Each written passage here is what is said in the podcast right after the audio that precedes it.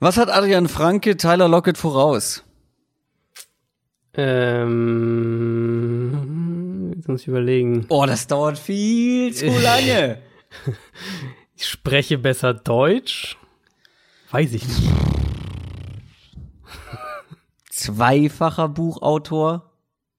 Ah, das stimmt ey, natürlich. Ganz ehrlich, Das Promo und stimmt so, Promo machen, das ist, da müssen wir noch ein bisschen dran üben. Wie lange ist das jetzt her, dass du dein Buch veröffentlicht hast? Wie viele Tage? Äh, Ähm, gut, heute ist, wir nehmen am Mittwoch auf, also offiziell am Montag. Zwei Tage! Und das, Ja. das ist die perfekte Vorlage, hier richtig schöne Promotion zu machen, die ich dir gebe. Ja, stimmt. Ja, da bin ich echt nicht gut drin. Und du lässt sie so liegen. Ja, aber Glückwunsch zur zweiten Buchveröffentlichung. Dankeschön. Dankeschön. So, und jetzt kommt dein Part. Wie heißt es? Wo kann man es kaufen? Was steht drin? Ja, es heißt äh, American Football, die größten Legenden. Das sind, ähm, wie der Name schon sagt, das sind Legenden-Stories, sind ähm, sehr erzählerisch quasi. Und man kann es eigentlich überall tatsächlich kaufen. Man kann es natürlich direkt beim Verlag bestellen. Das ist immer die, die äh, aus Autorensicht die beste Variante, aber man kann es natürlich in jeder Buchhandlung kaufen. Man kann es bei Amazon bestellen. Äh, Man kann es ähm, in jeder Buchhandlung online auch bestellen. Ich habe auf meiner auf meinem Twitter-Profil findet ihr auch entsprechende Links. Und genau, war es im Endeffekt wirklich sehr, sehr umfangreich geworden, deutlich mehr, als ich ursprünglich geplant hatte. Das kommt ja Ähm, bei dir selten vor. ja, ich habe tatsächlich, ich habe tatsächlich hinten raus noch was wegkürzen müssen, muss, müssen, weil äh, weil es vom Verlag halt in, an irgendeinem Punkt so nach dem Motto, es gibt halt eine, ein Seitenlimit quasi. Ähm, genau, aber ist, glaube ich, echt ganz cool geworden. Auf jeden Fall hat es mir sehr, sehr viel Spaß gemacht beim Schreiben und dann äh, hoffe ich natürlich, dass es auch viel Spaß macht beim Lesen. Legenden der NFL, sind wir da beide auch schon mit drin? Du ja, ich nein. Ah, sehr gut. Ja, ja, sehr gut. Wieder gerettet.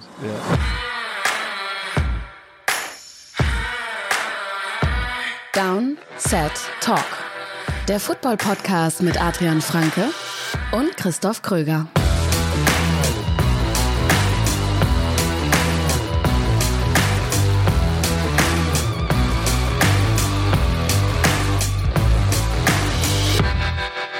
Herzlich willkommen zur offiziellen Promotion-Plattform von Adrians Büchern und zu Downset Talk, dem offiziellen NFL-Podcast von The Zone und Spox mit mir, Christoph Kröger und, wie eben schon gehört, mit Adrian Franke.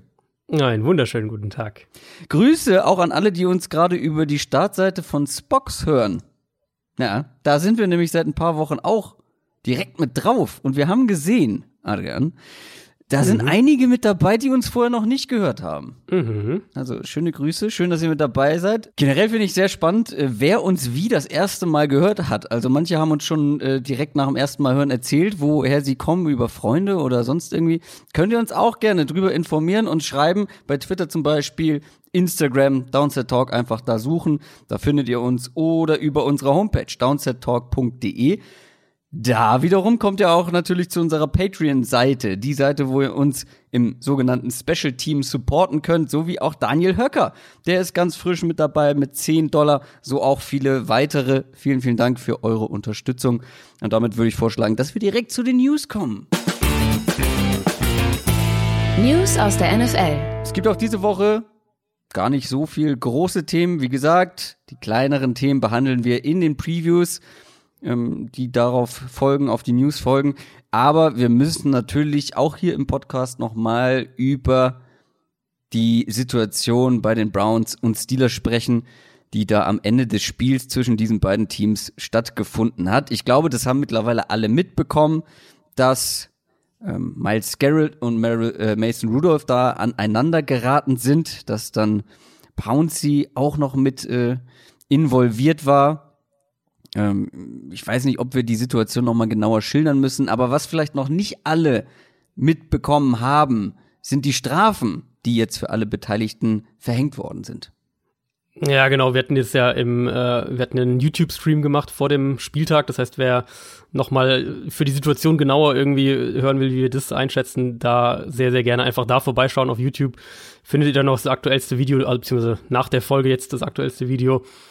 Ähm, Miles Garrett wurde auf unbestimmte Zeit gesperrt, mindestens aber bis Saisonende. Da stand heute. Unbezimmte Zeit, das ist aber sehr Ja. weihnachtlich. Äh, Das stimmt, ja. Ähm, Pouncey für drei Spiele und dann haben wir noch Larry Ogunjobi, den Defensive Tackle von den Browns für ein Spiel, der am Ende da nochmal ähm, Rudolph irgendwie umgeschubst hat, wurde dann auch nochmal gesperrt. Wir haben natürlich auch schon diverse äh, Einsprüche jetzt dagegen laufen. Also Garrett hat ja einen Einspruch dagegen eingelegt äh, mit dem Argument, dass es eben von der von der äh, Anzahl her erstmal unverhältnismäßig sei und dass er auch ähm, dieses, dass das eine unbestimmte Sperre, eine Sperre auf unbestimmte Zeit quasi für so eine Aktion, dass das halt gar nicht im CBA gerechtfertigt ist. Das heißt, da wird es jetzt sicher auch noch mal ein Nachspiel geben. Könnt ihr mir vorstellen, dass es am Ende irgendwie ähm, zumindest auf diese sechs Spiele bis Saisonende festgelegt wird, also ohne dass er noch mal den Reinstatement-Prozess über den Sommer durchlaufen mhm. muss.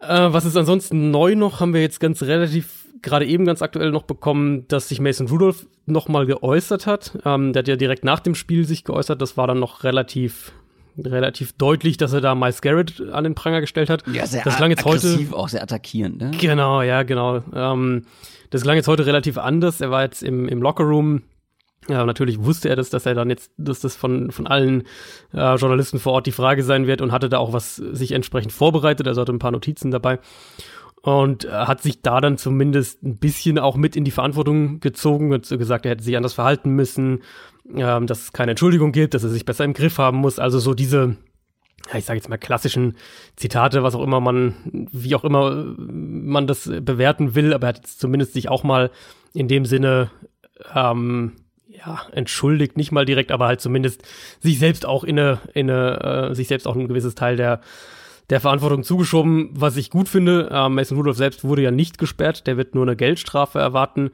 die sich wohl so im 30 bis bis 35.000 Dollar Bereich äh, bewegen wird. Ähm, für mich nach wie vor, um das nur ganz kurz zusammenzufassen, ich hätte auch Mason Rudolph eine Einspielsperre gegeben, einfach weil ich finde, er hat eine eine, eine wesentliche Rolle in der Eskalation der Situation gespielt. Ähm, dass Garrett für so lange gesperrt wird, finde ich völlig in Ordnung, weil die Aktion war unfassbar gefährlich. Ich hätte Pouncy auch länger gesperrt als diese drei Spiele. Ich finde, ja. ähm, dass die Aktion, was er da macht, dass er gegen den Kopf tritt, zumal David DeCastro ihn, äh, Miles Garrett ja schon zweimal quasi beruhigt, beziehungsweise aus der Situation gebracht hat. Äh, also diese dieses Argument, Pouncy will da irgendwie seinen Quarterback beschützen, ist auch absoluter Schwachsinn. Deswegen hätte ich Pouncy auch für, für fünf Spiele, vielleicht sogar für, für sechs Spiele gesperrt und Garrett dementsprechend für eher Richtung acht bis zehn.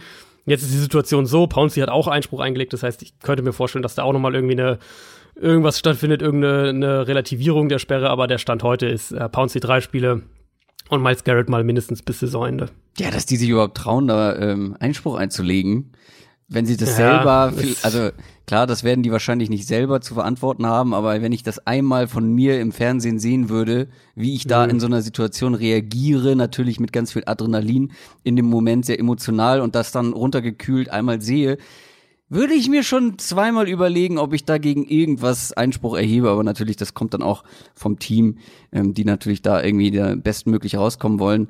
Ähm, aber wie du auch schon gesagt hast, diese Argumentation, man will seinen Quarterback schützen, ganz ehrlich, die sind nicht in einem Parkhaus ist, nachts, ja. äh, wo du irgendwen vor irgendwem beschützen musst. Äh, wir sind hier und, auf einem äh, auf einem Footballfeld.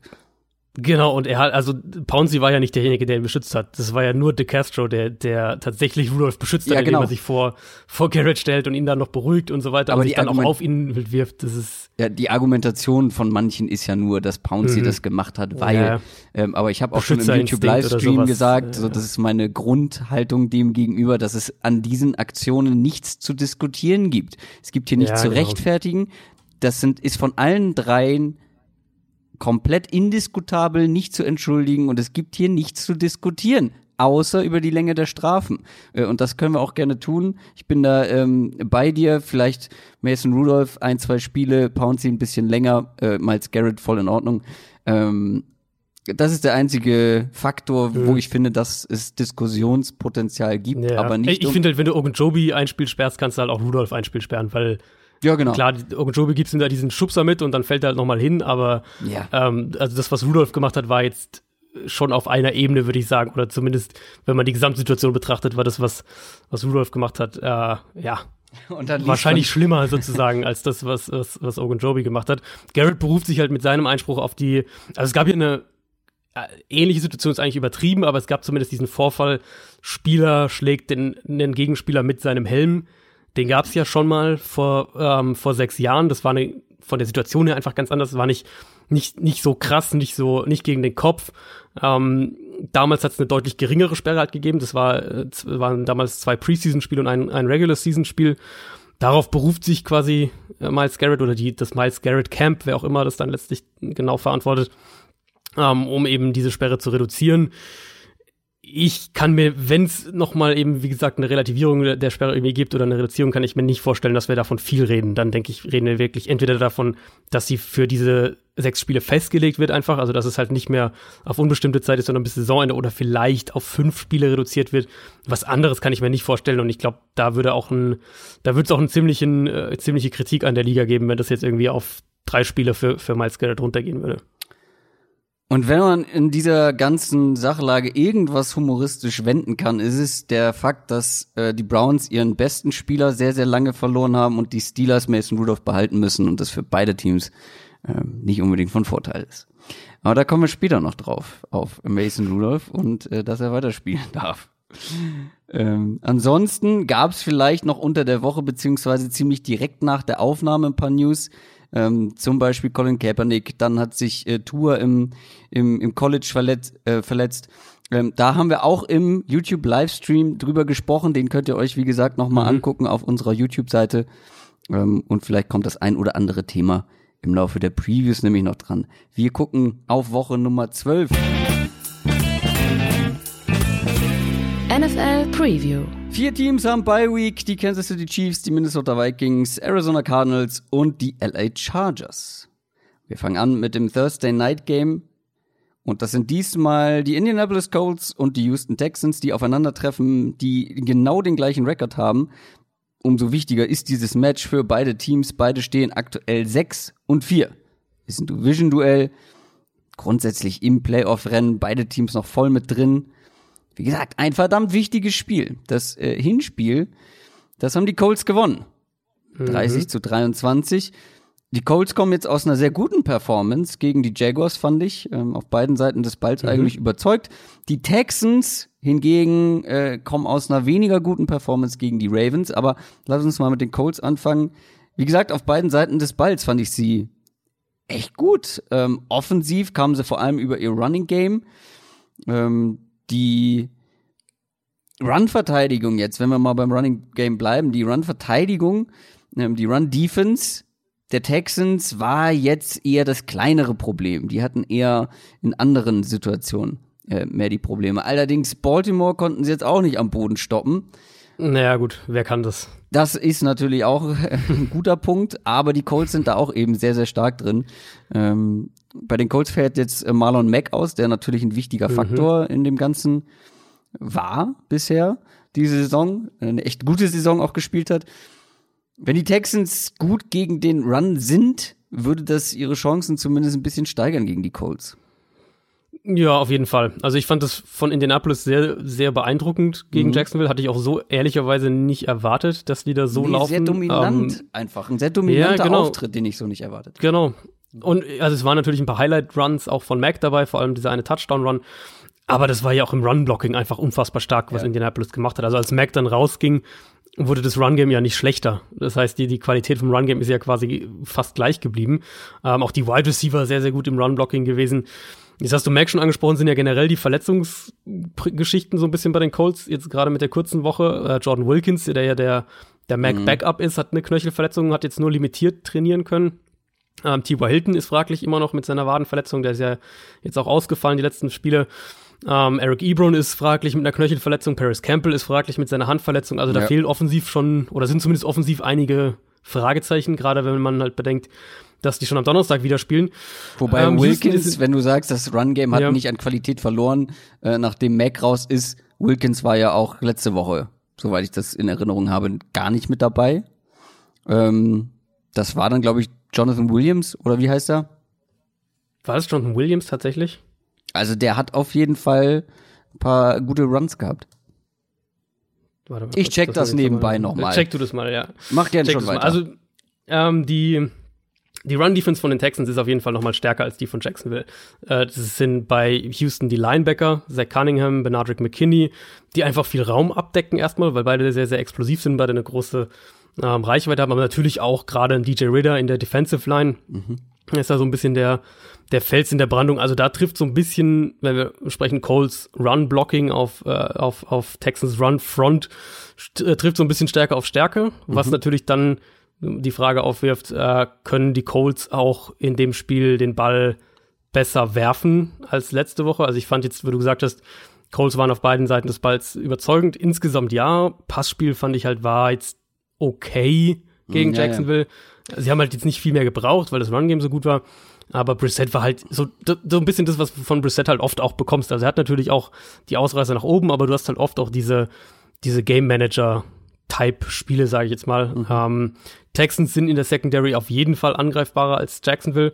Und äh, wenn wir da auf das erste Duell zwischen den beiden schauen, Brissett hatte da ja, ja wahrscheinlich mit sein bestes ähm, Saisonspiel gegen Houston. Und natürlich der große Unterschied oder der potenziell größte große Unterschied war, ähm, dass er da T.Y. Hilton hatte. Und T.Y. Hilton hatte in dem mhm. Spiel alleine zehn Targets, hat natürlich auch Räume geschaffen für einen Zach Pascal zum Beispiel.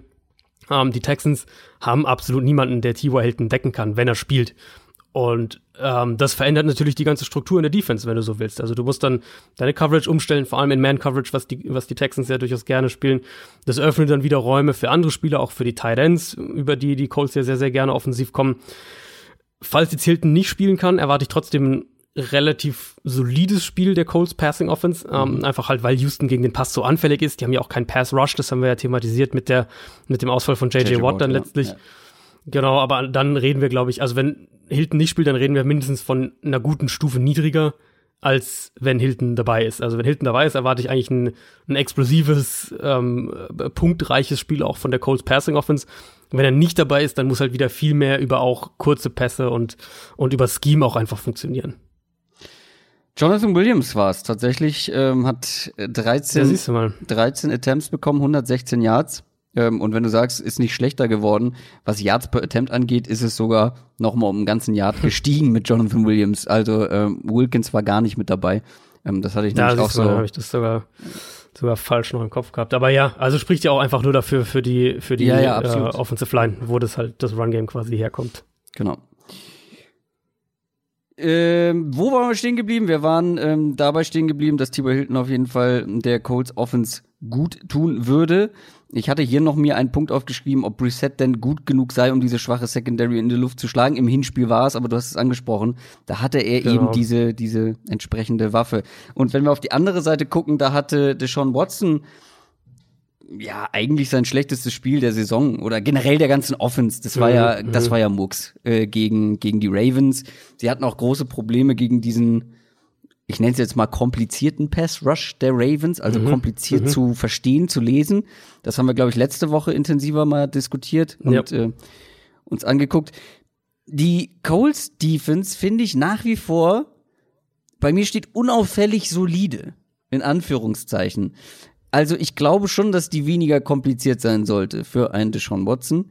Ich glaube mhm. auch, dass es so eine Art Bounce-Back geben wird von ihm und der ganzen Offense, weil ich sehe einfach nicht unbedingt die Manpower um Hopkins Stills und wenn jetzt vor allem Fuller noch mit zurückkommt, das Ganze zu verteidigen.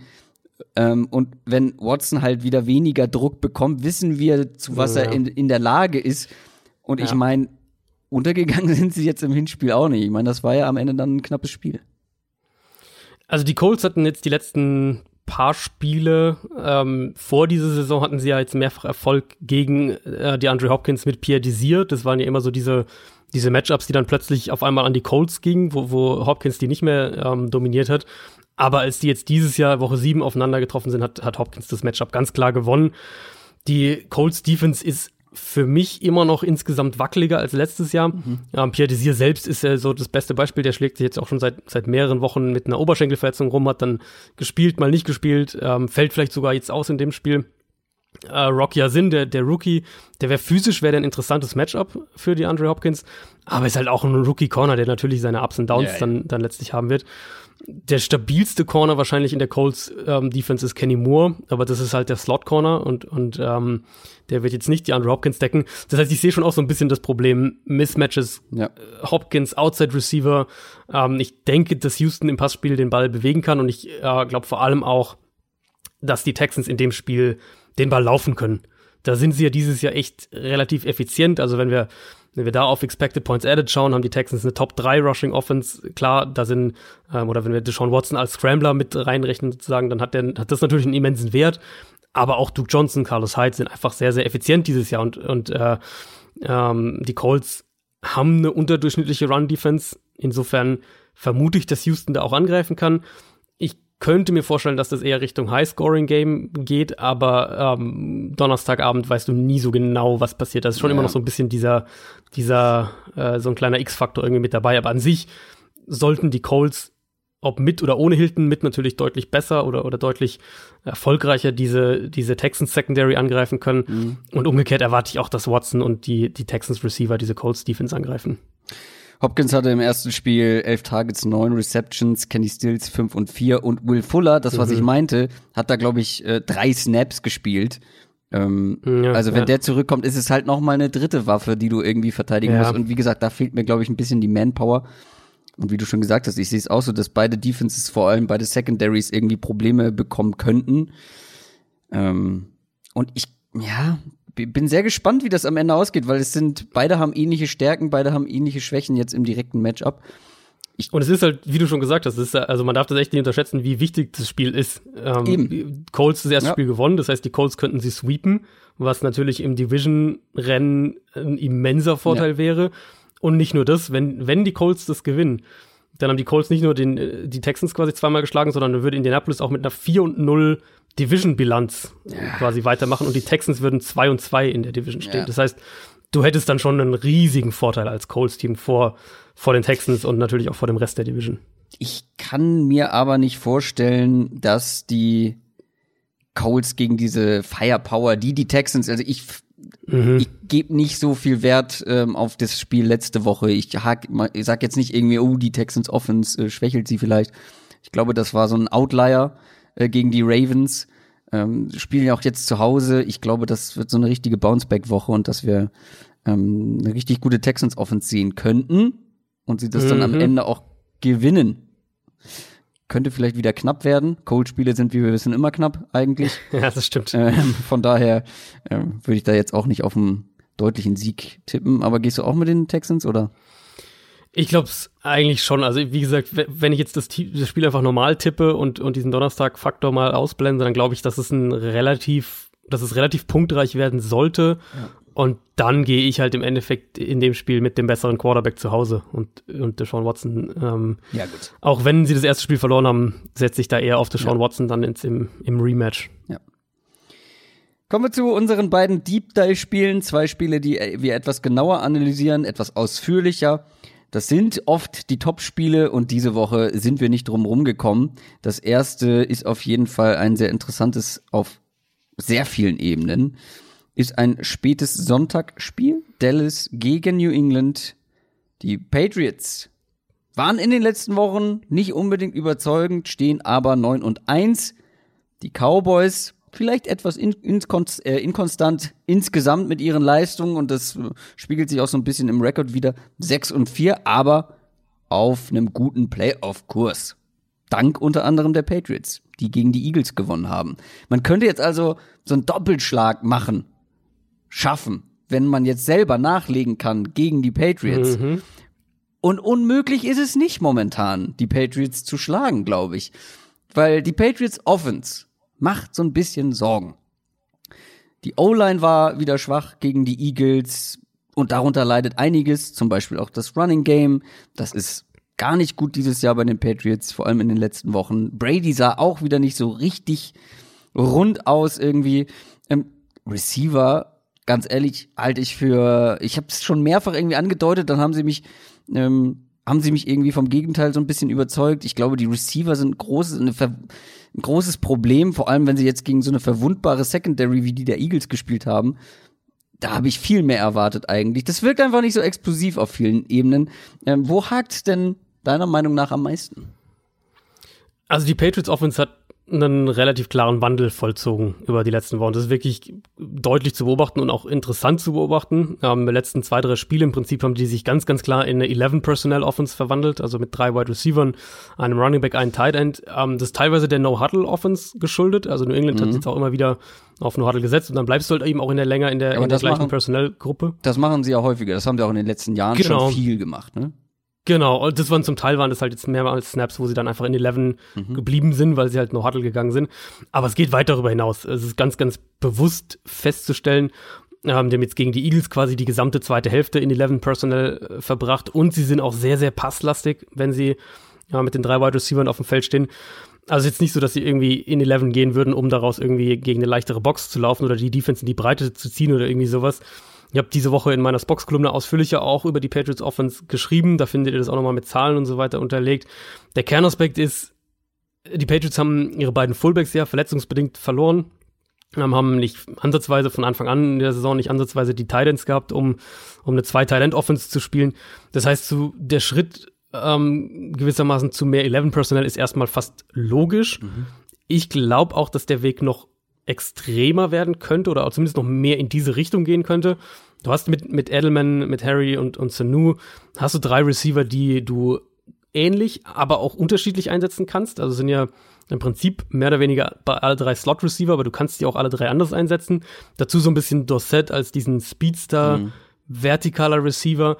Ähm, ich würde eigentlich gerne sehen von der Offense, dass sie ihre Identität wirklich noch mehr in diese Richtung schieben, mhm. weil das Personell, glaube ich, dafür am ehesten ausgelegt ist. Also, dass sie vielleicht sogar am ehesten mit, mit 20 Personal mehr spielen, also zwei Running Backs, kein Tight End und drei Receiver und das dann eben dafür nutzen, um mhm. ihre Matchups zu kreieren, weil die, also klar, Ben Watson hat jetzt ein, zwei Big Plays äh, gegen die Eagles gehabt, aber das sind halt keine Plays, die jetzt nicht auch Nikhil Harry oder, oder Mo Nu machen könnte, die er da hatte.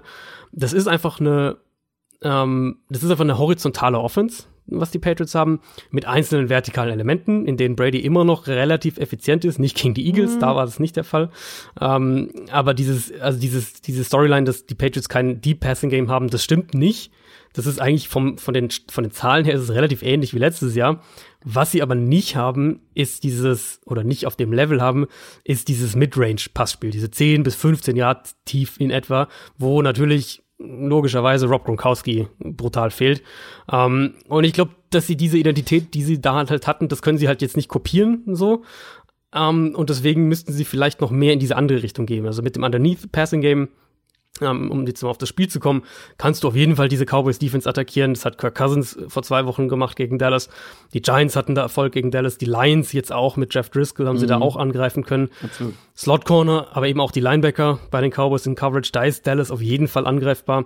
Und ähm, deswegen glaube ich auch, dass das kein so wahnsinnig gutes Matchup für die, für die Cowboys Defense ist. Klar, Pass Rush ist okay, aber halt auch nicht ultra dominant jetzt für Dallas. Und ähm, die Patriots bekommen ja mit, mit Isaiah Wynn jetzt, den wir, oder den ich ja fälschlicherweise letzte Woche schon erwähnt hatte, der bekommt erst diese Woche zurück, kommen sie ja hoffentlich auch in relativ, ähm, hoffentlich aus Patriots Sicht relativ schnell in äh, ein Upgrade für Marshall Newhouse, der halt einfach ein Riesenproblem ist auf Left. Absolut. Eieiei, was der da teilweise veranstaltet. Aber ich wollte eigentlich noch auf einen Punkt davor eingehen. Mhm. Das Deep mhm. Passing Game der Patriots. Ähm, weil ich habe das auch bei Twitter gesehen, dass du ähm, das analysiert hast, dass das im Vergleich zu letztem Jahr gar nicht so unterschiedlich ist. Ähm, mhm. Aber ich hatte das irgendwie anders im Gefühl. So wie viele andere auch, dass man gedacht hat, oh, irgendwie, irgendwie. Ich habe ja auch selber am Anfang der Saison, habe ich das ja nochmal herausgehoben, dass du gegen die Patriots so unglaubliche Probleme hast, weil sie dich kurz, kurz, kurz, kurz, kurz und dann lang schlagen. Dann lang, genau, ja. Aber das hatte ich halt in den letzten Wochen nicht mehr. Und deswegen habe ich mal mhm. geguckt, ähm, dass, warum das jetzt gerade in den letzten Wochen irgendwie so ein bisschen abhanden gekommen ist, dieses Gefühl. Und in den ersten Wochen hat das einfach wirklich noch effizient funktioniert, aber seit Woche 6 ist Tom Brady im unteren Drittel, was Deep Pass Completions angeht, in der ganzen NFL, mhm. ganz weit vorne aber, was Deep Pass Versuche angeht. Also, er versucht es zwar nach wie vor häufig, aber sie sind nicht mehr so häufig Completions und dazu kommt, was natürlich dieses Gefühl noch viel mehr bestärkt, drei Interceptions bei eben Deep Passen äh, Deep Passes, mhm. also bei Bällen, die über 20 Yards fliegen. Und diese drei Interceptions sind natürlich ein Faktor, ähm, der dir ein Gefühl gibt, okay, das funktioniert nicht mehr so gut, oh, Tom Brady ist nicht mehr so effizient, was die, was die tiefen Bälle angeht. Ähm, das vielleicht noch so als kleinen Zusatz dazu, warum sich das für viele so anfühlt, aber unterm Strich wahrscheinlich nicht so ist. Ja, also man muss es, ich glaube, man muss es halt, ähm, wir reden natürlich von kleinen Sample Sizes. Also du hast jetzt gesagt, was hast du gesagt, irgendwie die letzten fünf Spiele oder was hattest du gerade? Ähm, Seit Woche sechs sind fünf, ja fünf, genau, ja. Klar, das ähm, ist nicht Da viel. musst du natürlich immer schauen, genau, wer sind halt die Gegner, wie hast du, wie haben sie die jeweiligen Gegner attackiert, was haben sie, wie viele Play-Action haben sie genutzt, ist es über Play-Action, hast du ja oft eine bessere Chance, einen Deep Ball irgendwie Klar. anzubringen, weil so diese ganzen Geschichten kommen natürlich auch da mit rein. Ähm, sie haben logischerweise nicht mehr diese vertikalen Waffen einfach. Das ist definitiv so. Also ich meine, da hatten sie ja jetzt äh, eben Gronk natürlich logischerweise und, und äh, davor noch in den Jahren zum Beispiel Brandon Cooks, solche Spieler. Ja. Sie haben halt Dorset jetzt. Das ist quasi die am ehesten, wenn wir von vertikalen Waffen sprechen. Und deswegen, das ist das, was ich aber auch meinte. Du kannst halt ähm, vereinzelt tief gehen und damit immer noch effizient sein, wenn du es halt in deine Playdesigns vernünftig einbaust aber es ist halt nicht die Identität dieser Offense. Also deswegen, dieser Tweet, den ich da, ähm, den ich da gepostet hatte oder, oder äh, darauf geantwortet hatte, ähm, ich glaube, es ist halt falsch zu sagen, die Patriots können den Ball nicht mehr tief werfen, weil sie können es, glaube ich, schon, aber es ist halt nicht mehr, nicht mehr, oder es ist ein geringerer Fokus sozusagen der Offense. Und die Offense wird halt, glaube ich, noch mehr in dieses horizontale, ähm, in diesen horizontalen Stil gehen und was dir natürlich dann umgekehrt aber auch wieder Räume öffnen kann, um vertikaler ja, genau. zu werden. Und, und äh, das wird halt sehr, sehr spannend sein zu sehen, weil sie haben, wie gesagt, über die letzten zwei Wochen diese, diese Wandlung vollzogen Richtung 11 Personnel Offense und ich glaube halt, wenn wir die Patriots kennen, ähm, diese Offense entwickelt sich immer über die Saison noch weiter. Und jetzt äh, fängt, fängt ja erst so das letzte Saison Drittel quasi an. Das heißt, da wird sicher auch noch eine Entwicklung stattfinden und ich, ich könnte mir vorstellen, dass wir halt noch mehr, vielleicht eben auch wirklich 20 Personnel mit den zwei Running Backs und den das drei Receivern ich, sehen. Ja, das wollte ich sowieso ja. fragen. Äh, das hattest du ja vor allem auch schon vor der Saison erwartet, beziehungsweise haben wir beide erwartet, weil du einfach so viel Qualität im Backfield hast, ähm, was mhm. Running Backs angeht. Klar, jetzt fallen die Fullbacks aus, aber du hast ja trotzdem noch eigentlich gute Leute da, mit denen du arbeiten kannst. Und dafür, finde ja. ich, sieht man relativ wenig, dass sie mit zwei Runningbacks auf dem Feld spielen. Ja, also das Ding ist halt immer, wie willst du quasi taktisch spielen? Mit dem Fullback, was die Patriots ja da immer gemacht hatten, war quasi Versuch, der Versuch, die Defense dazu zu bringen, ähm, ein Heavy Personnel oder ein Run-Defending Personnel aufs Feld auch zu stellen und dass du dann halt mit dem Fullback auf dem Feld und dem Running Back dazu, also in der Regel war das dann 21 Personnel, Fullback, Running Back, Tight End und die zwei Receiver, dass du dann eben daraus aber in Passformation gehen kannst. Also dass du halt den Fullback hast und von mir aus James White dahinter und plötzlich gehst du Pre-Snap aber in eine Spread-Formation, stellst die alle an der Line of Scrimmage auf als Receiver und ähm, klar, der Fullback ist dann wahrscheinlich kein Faktor, der Fullback hat nur die Rolle, das, das in Anführungszeichen schwerere oder eher auf Run-Defense ausgelegte Defense-Personal aufs Feld zu bringen. Das ist halt mit zwei Runningbacks ein bisschen anders, weil die Defense damit anders umgeht. Und wenn wir gerade sagen, sie hatten das jetzt auch gegen, ähm, gegen Philadelphia mehrfach, dass sie halt einen Running Back plus oder zwei Running Backs mehr gesagt, einfach gesagt, auf dem Feld hatten, wo du halt wusstest, mindestens einer von den beiden ist ein Passfänger. Und die ähm, Defenses reagieren da anders, zum Beispiel gerade bei James White äh, sehen wir das vermehrt, aber auch in, in anderen, in, bei anderen Teams sehen wir das inzwischen. Die, die Chiefs haben zum Beispiel am Montagabend gegen die Chargers aus den Eckler teilweise mit einem mit einem Cornerback verteidigt in Man-Coverage diese Pass-Catching Runningbacks, bei denen klar ist, das sind Pass-Catcher, ähm, werden von Teams auch immer mehr so verteidigt. Und das heißt, mhm. dir geht da so ein bisschen dieser Matchup-Vorteil verloren. Das hatten wir auch mit, mit äh, Terry Cohen, bei den Bears hatten wir das ja früher in der Saison schon mal thematisiert. Dir geht da ein bisschen der Matchup-Vorteil verloren. Und dann ist halt die Frage, kannst du Matchups trotzdem kreieren? indem du eben die Runningbacks auf unterschiedliche Art einsetzt. Arizona macht das teilweise, die spielen ja auch viel äh, mit zwei Runningbacks, ohne dass sie einen, einen Fullback im Kader hätten kannst du eben das in deine Run-Designs einbauen und vor allem kannst du es halt auch die, die Running Backs quasi so rumbewegen, dass sie dir einen Vorteil bringen. Mhm. Also was du zum Beispiel in der Air Raid ja ein ganz wichtiger Faktor ist, ähm, dadurch, dass du wenig mit einem Tight End, mit einem klassischen Tight End spielst in der typischen Air Raid, ähm, muss der Running Back beispielsweise in der Lage sein, als Passblocker zu helfen. Wenn du eben einen, eine Defense gegen dich hast, die viel blitzt, dass du dir, dass du eben zum Beispiel diese zwei Running Backs im Backfield hast und einer von denen ist noch ein, hilft dabei, einen Blitz zu stoppen. Solche Geschichten. Und dann kannst du natürlich immer noch die Running Backs rumbewegen, James White an die Line of Scrimmage stellen, äh, Brandon Bolden, wen auch immer, Rex Burkett, all diese diese Running Backs, die sie haben, die ja alle auch als Receiver eingesetzt mhm. werden können. Und ich glaube schon, dass das, das könnte mehr die Identität dieser Offense werden. ich bin halt echt gespannt, ob sie es ähm, ob sie es auch so spielen wollen oder ob das jetzt wirklich einfach für den Rest der Saison ähm, eine 11 Personnel Offense ist. Wir haben jetzt sehr viel über die Patriots Offense gesprochen, aber wir müssen vielleicht ganz kurz noch über die Cowboys Defense sprechen, weil mhm. die ja. ist etwas enttäuschend in den letzten Wochen. Mhm. Die hätten, glaube ich, einige Leute, inklusive uns, stärker erwartet.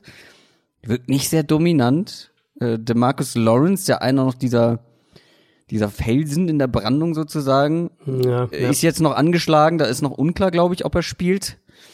Ähm, Klingt eher so als ja, aber im Moment noch. Ja. Ist halt immer dadurch, dass wir Mittwoch aufnehmen, ja, ja. ist da alles noch questionable und so weiter.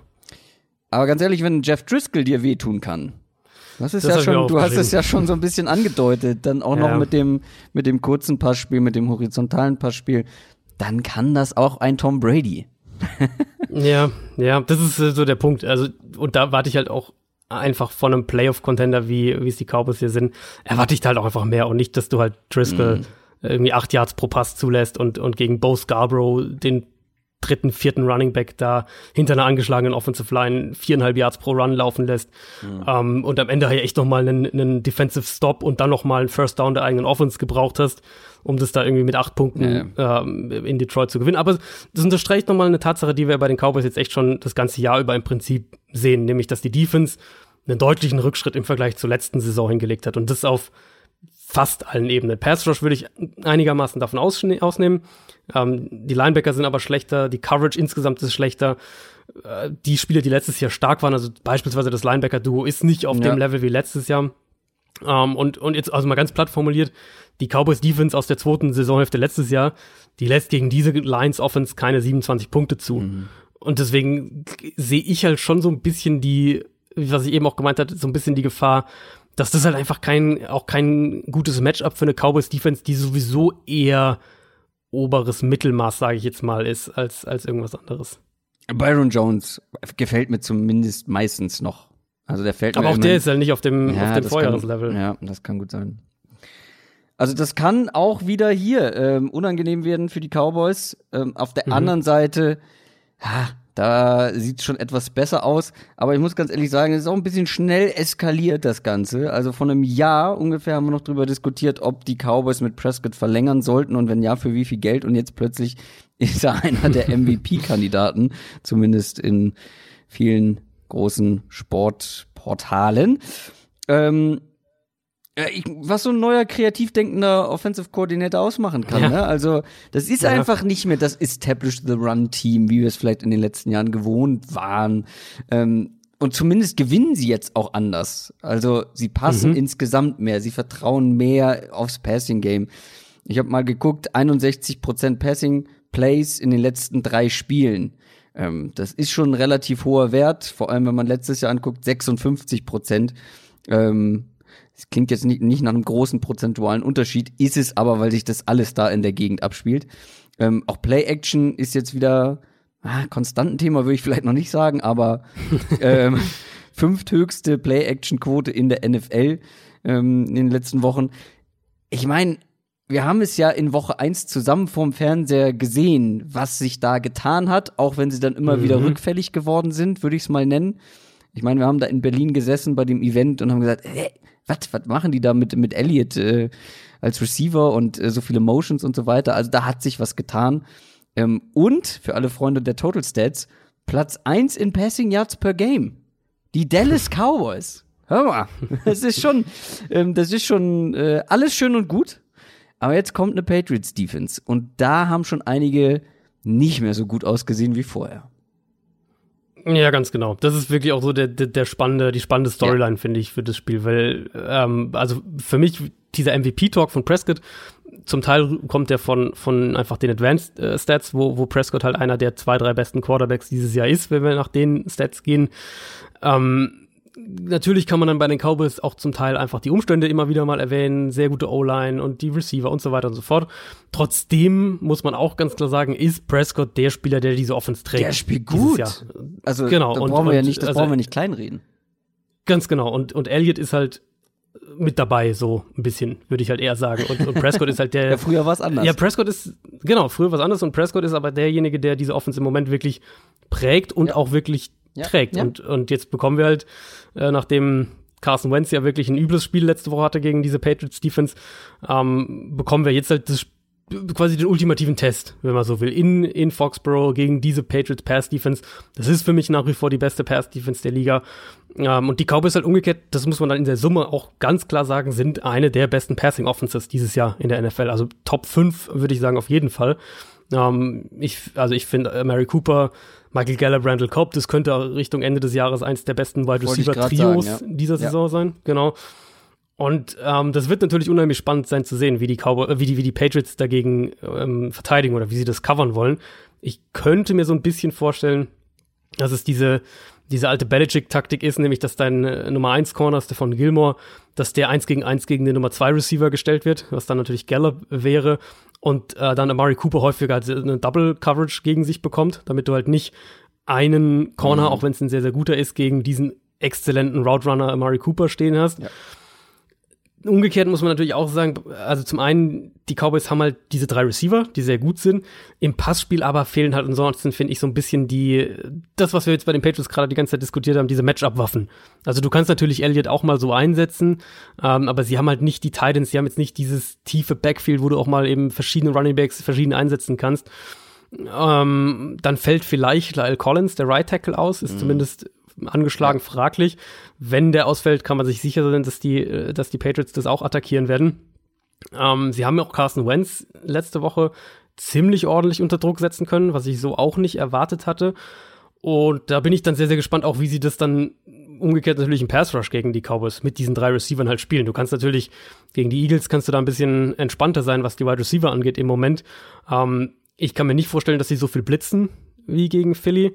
Ähm, und, und Prescott war ja dieses Jahr bisher auch wirklich relativ gut gegen den Blitz. Also ich glaube, das wird eher ein Spiel, in dem New England viel mit seinen Coverages rumspielt und verschiedene ja. Sachen macht und wir dann ganz, ganz viele von diesen äh, unglaublich schwer lesbaren Pressure-Paketen von den Patriots sehen. Und gegen, genau, gegen genau diese verwirrenden Situationen ja, hatte ja. Dak Prescott, glaube ich, wenn ich mich richtig erinnere, in der Vergangenheit auch seine schlechteren Spiele. Da hat er dann auch viele Fehler gemacht, wenn er verwirrt wurde.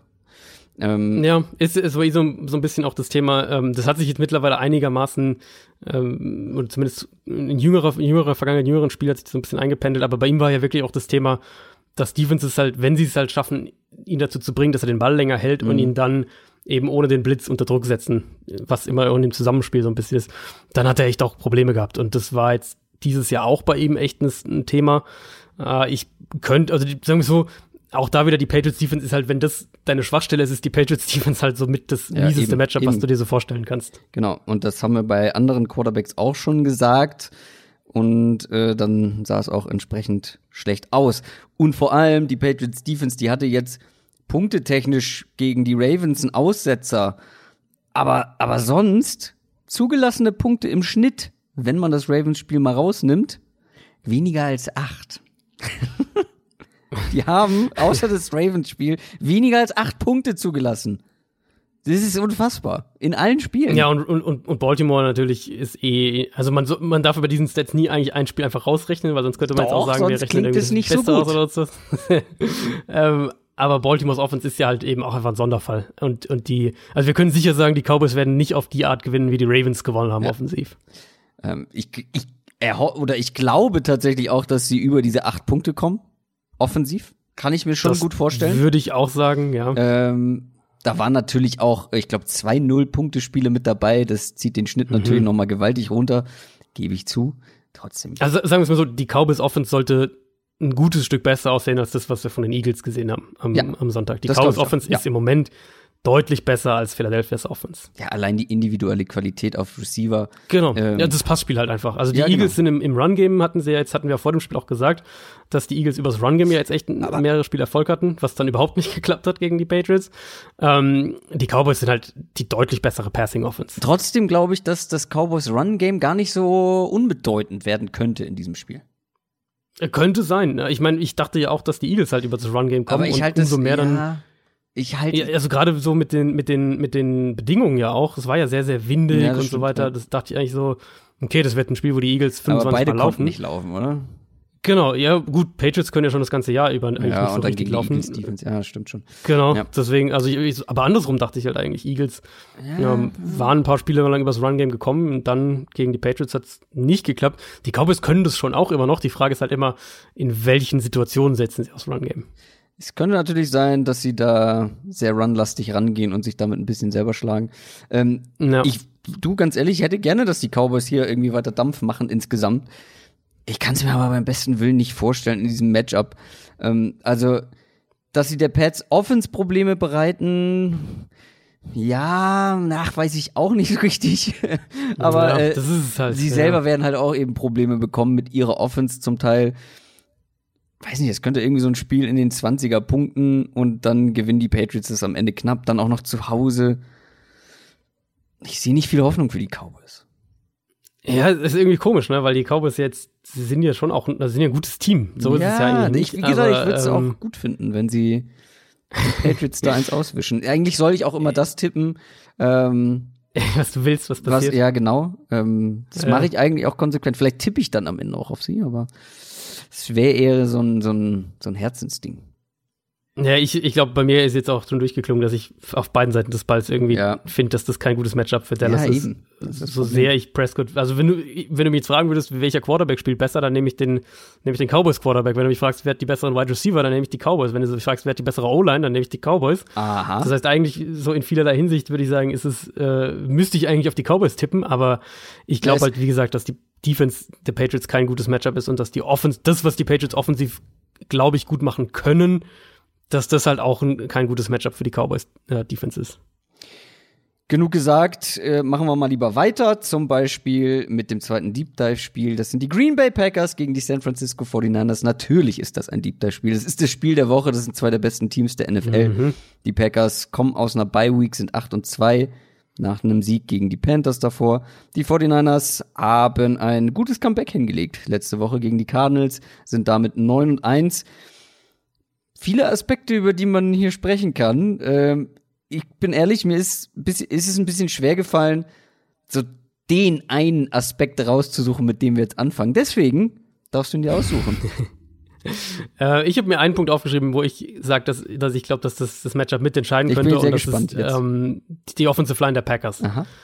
weil die waren ja jetzt gegen die Chargers bei dieser überraschenden Niederlage da vor ein paar Wochen, drei Wochen müsste mittlerweile her sein, äh, waren die ja überraschend schlecht. Dann gegen die Panthers wieder besser, Aber- aber, es ist insgesamt nicht diese, es ist insgesamt nicht diese dominante Mhm. Unit, die man vielleicht erwartet hat oder der, nach der es auch teilweise früher in der Saison aussah, was nicht heißen soll, dass sie schlecht ist. Ähm, die ist vielleicht einfach nicht so gut, wie ich dachte. Aber- gerade Billy Turner auf Right Guard, Schwachstelle, Brian Bulaga hat jetzt ein paar schlechte Spiele auf Right Tackle. Ähm, Wie, aber wie sehr gewichtest du dieses Chargers-Spiel? Weil ich habe mich mehrfach dabei erwischt, wo ich gedacht habe, oh ja, das sah gegen die Chargers nicht gut aus. Aber sonst eigentlich schon. Mhm. ja, Aber also es sah war- alles war- gegen die Chargers schlechter aus als normal. Das stimmt, das ist fair, aber ich finde halt, dass die, ähm, dass diese Schwachstellen, die sie haben, Guard, Right Guard, Right Tackle zum Teil, dass du die in ein paar Spielen auch gesehen hast. Du hast zum Beispiel, finde ich, auch gesehen, dass David Bakhtiari nicht so eine dominante Saison spielt, wie man es von ihm gewohnt ist auf Left Tackle, nicht nur in dem Spiel, sondern insgesamt.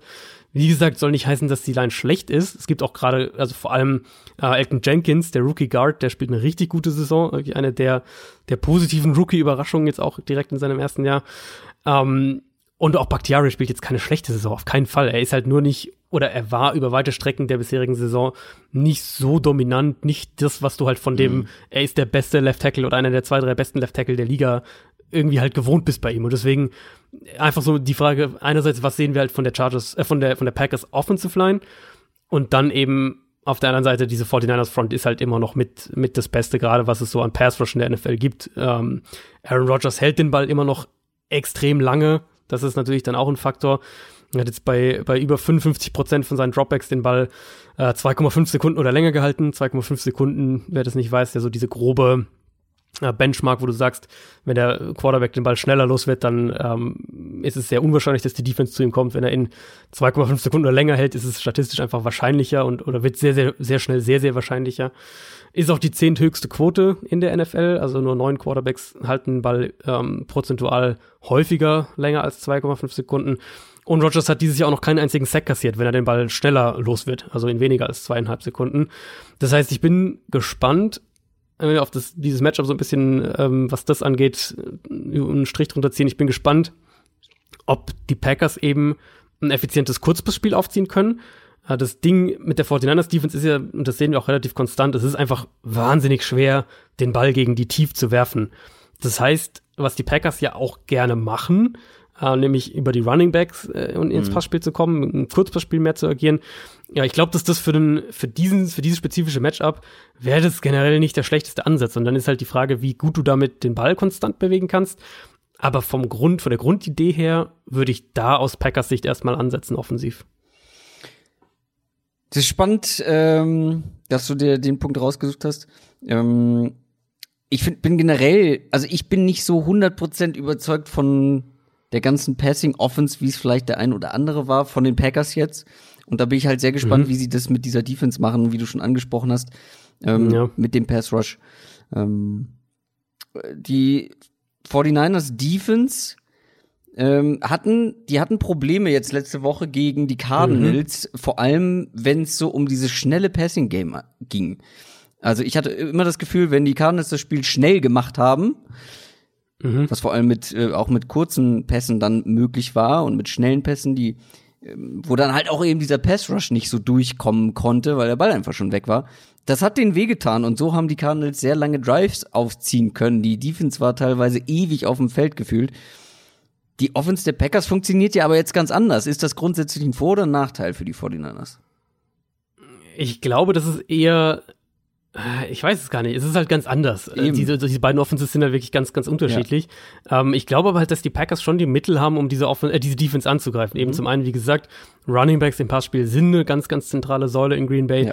Damit kannst du den, den 49ers wehtun. Da sind die, sind die angreifbar. Ähm, auch mit Screens, solche Geschichten. Da hatte Arizona ja auch in den beiden Spielen gegen, gegen San Francisco, hatte Arizona Erfolg. Und was du sagst, ist einerseits richtig, dass es mit dem Kurzballspiel, ähm, dass es häufig gut geklappt hat. Äh, was ja aber in den Stats teilweise dann so ein bisschen verloren geht, natürlich, weil es halt auch in den Stats dann nicht steht, ist, ist ja, dass, ähm, dass allein mehrere, ähm, mindestens einer, ich glaube, es waren sogar zwei, also ein richtig langer und ein so mittellanger Pass äh, in die Coverage von Richard Sherman Defensive Pass Interference war, was dann nicht in die Passing Yards oder sowas zählt.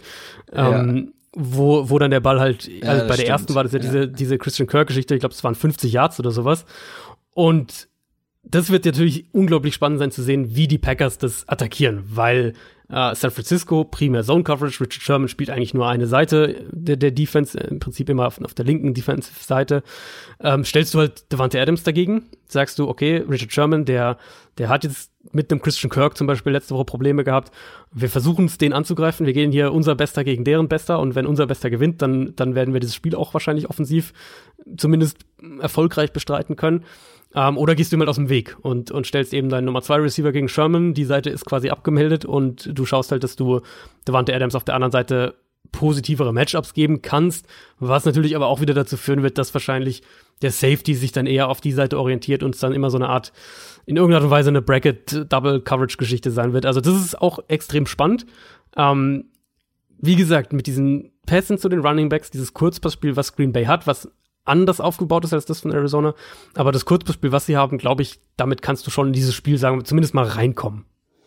Wir müssen aber auf jeden Fall natürlich noch über die 49ers Offense sprechen, weil da ist irgendwie noch nicht alles Gold, was glänzt. Ist so mein Gefühl. Also das glänzt mhm. zwar irgendwie in Form von Siegen und vielleicht auch Total Stats. Ich meine, Jimmy Garoppolo vier Touchdowns, über 400 Yards geworfen gegen die Cardinals trotzdem aber auch einige Chancen liegen lassen auf der anderen Seite.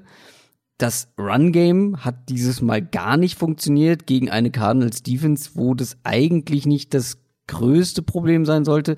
Ähm, insgesamt, das wäre zumindest, womit man, ähm, oder wäre etwas, womit man den Packers wehtun sollte mit einem mhm. gesunden Running Game. Ich glaube, gegen die Cardinals hatten sie unter zwei Yards per Carry. Ähm, ja, im zweiten Spiel, also es war ja schon im ersten Spiel hatten sie ja schon echt Probleme, mhm. die Niners im Run-Game, das war ja erst zwei Wochen davor. Uh, und jetzt war es nochmal, haben sie, haben sie also quasi überhaupt kein Run-Game zustande gebracht. Ja, und gegen Arizona hat man es dann unterm Strich noch gewuppt, weil man dann am Ende, ja, das, das Passing-Game so effizient gestalten konnte, dass es gereicht hat mhm. für ein Comeback. Aber ich glaube, das kann halt gegen diese Packers Defense schwieriger werden, wenn das Run Game nicht funktioniert. Aber glaubst du, es wird wieder besser funktionieren? Ja, ich glaube eigentlich schon. Also ich, das, also wir hatten das Thema mit Green Bay ja schon häufiger. Run Defense einfach genau, problematisch, dass genau. das in, in mehreren Spielen der Fall war. Und das ist halt im Normalfall eine Schwäche, die du dir gegen San Francisco nicht, äh, nicht, leisten, genau, nicht leisten kannst. Ähm, ja. Äh, genau, also Arizona hat das jetzt in den beiden auch relativ, beiden Spielen auch relativ ähm, konsequent gemacht, dass man eben auch wirklich die Box zugestellt hat und eben dem Run-Game keinen, keinen Platz zum Atmen gegeben hat, wenn man so will. Und äh, da hat Garoppolo halt im ersten Spiel war es vor allem über, über Kittel und Sanders, die ja dann, Kittel hat ja gefehlt jetzt letzte Woche und, und Sanders ähm, ist im Laufe des Spiels verletzt raus. Da war es dann primär über diese ganzen Screens und, und, und kurze Pässe zu den Runningbacks eben auch solche Geschichten. Ja. Ähm, das darf Green Bay natürlich nicht passieren, aber die Gefahr dafür sehe ich auf jeden Fall, weil wenn wir äh, diese Packers Defense anschauen, ich glaube, wir hatten das vor zwei, drei Wochen ja auch schon mal thematisiert, das ist einfach keine dominante Defense. Dieses, diese Storyline da aus den ersten Wochen der Saison, die, die muss man ja schon wirklich länger äh, wieder zu den Akten legen. Vor allem sind sie halt in Coverage ein gutes Stück anfälliger, als man das am Anfang der Saison dachte. Äh, auch bei Jay Alexander äh, wechseln sich so, ja, ich sag jetzt mal, krasse Big Plays defensiv, eben auch mit, mit Big Plays für den Gegner so ein bisschen zu häufig ab. Die Linebacker sind in Coverage echt wackelig, was gegen San Francisco ein Problem ist. Kevin King ist jetzt eher ein inkonstanter Corner. Das der Faktor, wo Green Bay seine Defense oder worum Green Bay seine Defense aufbauen muss, ist der Pass Rush mit, mhm. mit Kenny Clark, Preston Smith, Darius Smith. Das sind die, die konstanten Faktoren wirklich auch. Und wenn sie das in dem Spiel schaffen, also äh, wenn sie es schaffen, über den Pass Rush zu kommen und bei den 49ers fehlt ja auch ein Joe Staley, der Left Tackle beispielsweise noch. Du kannst denen im Pass Blocking Probleme bereiten. Das hat man jetzt auch gegen Arizona wieder gesehen. Um, und wenn die Packers das schaffen, dann haben sie, glaube ich, eine legitime Chance, weil Garoppolo, das ist auch ganz offensichtlich, hat dieses Jahr immense Probleme, wenn er wirklich konstant unter Druck steht. Ich würde aus Packers Sicht versuchen, auch echt komplex im Pass Rush zu werden, was ja an sich auch eine, eine Qualität dieser Mike Patton Defense ist, ohne aber eben übermäßig zu blitzen. Das ist das, was ich halt nicht machen würde, weil da erwischen dich die 49ers konstant mit ihren ganzen Screens mhm. und, und auch sehr, sehr guten Play-Designs und Play-Calls einfach von Kyle Shanahan. Ähm, aber wenn es die Packers eben schaffen, im Gameplan über diesen Pass Rush zu kommen und vor allem eben auch mit den Formen Pass Rush zu kommen, dann haben sie eine Chance, das defensiv auch ähm, zumindest ausreichend gut zu gestalten und eben vielleicht auch diese diese ein, zwei Turnover irgendwie zu kreieren, dieses Spiel dann am Ende entscheiden. Weil die, für die, das muss man ehrlich auch sagen, Garoppolo macht, ja. finde ich, das gut als dieser Game Manager, ja. aber für diese Turnover ist er halt immer noch gut und da hat er ja auch gegen Arizona eine, eine wirklich furchtbare ja, Interception drin. das hat er jetzt die ganze Saison schon immer mal wieder drin, ne? Also genau, so ja. haarsträubende Interceptions. Ich bin einfach sehr, ich finde, das wird so ein richtiger Härtetest für diese Packers mhm. Passing Offense vor allem. Ähm, ja, weil ich glaube, ja. ja. sie werden Schaden anrichten, wie du schon gesagt hast, über die Running Backs, vor allem ähm, im Passing Game. Aber ich will jetzt auch mal sehen, wie sich die Receiver mit Devonta Adams zurück, wie sich dieses Passing Game mit Rogers eben gegen eine so gute Defense und gegen eine insgesamt gute Passverteidigung schlägt.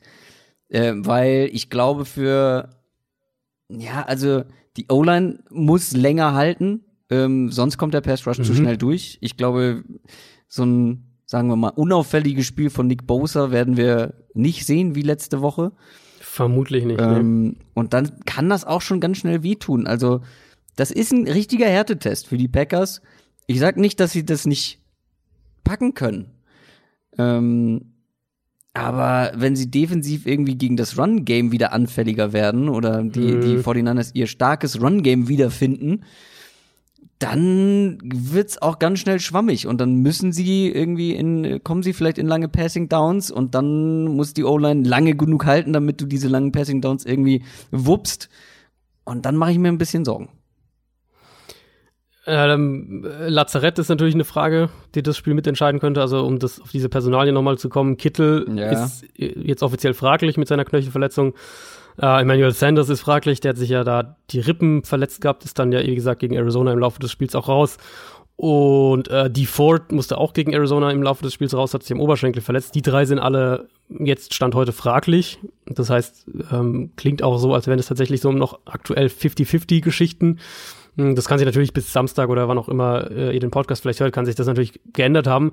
Aber jetzt sagen wir mal, Worst Case, die drei fallen alle aus, dann würde ich das Spiel sehr, sehr anders bewerten als Best Case alle drei spielen. Also wenn alle drei spielen, sehe ich in der Summe die 49ers vorne.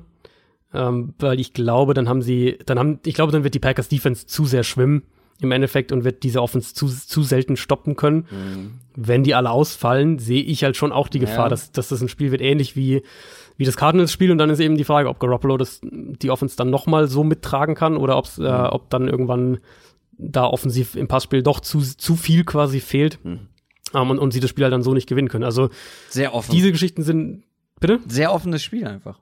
Sehr sehr offenes Spiel. Also wenn ich jetzt wenn du mir jetzt heute sagen müsst, ich muss, muss heute tippen, dann würde ich wahrscheinlich auf San Francisco tippen, aber es wäre echt ein so eine so eine 52 48 Sache. Äh, wie gesagt, wenn jetzt gerade Sanders und Kittel ausfallen, dann äh, würde ich vielleicht auch eher auf die Packers tippen. Ja, das wird es hat sich angedeutet, dass das eins der Spiele wird, auf das ich mich am meisten mhm. freue. Ich habe noch gar nicht gesagt, wann das stattfindet. Das ist das Sunday Night Game. Genau, wurde ja auch reingeflext. War ja ursprünglich, äh, ich glaube, Eagles Seahawks war es, glaube ich, sonst.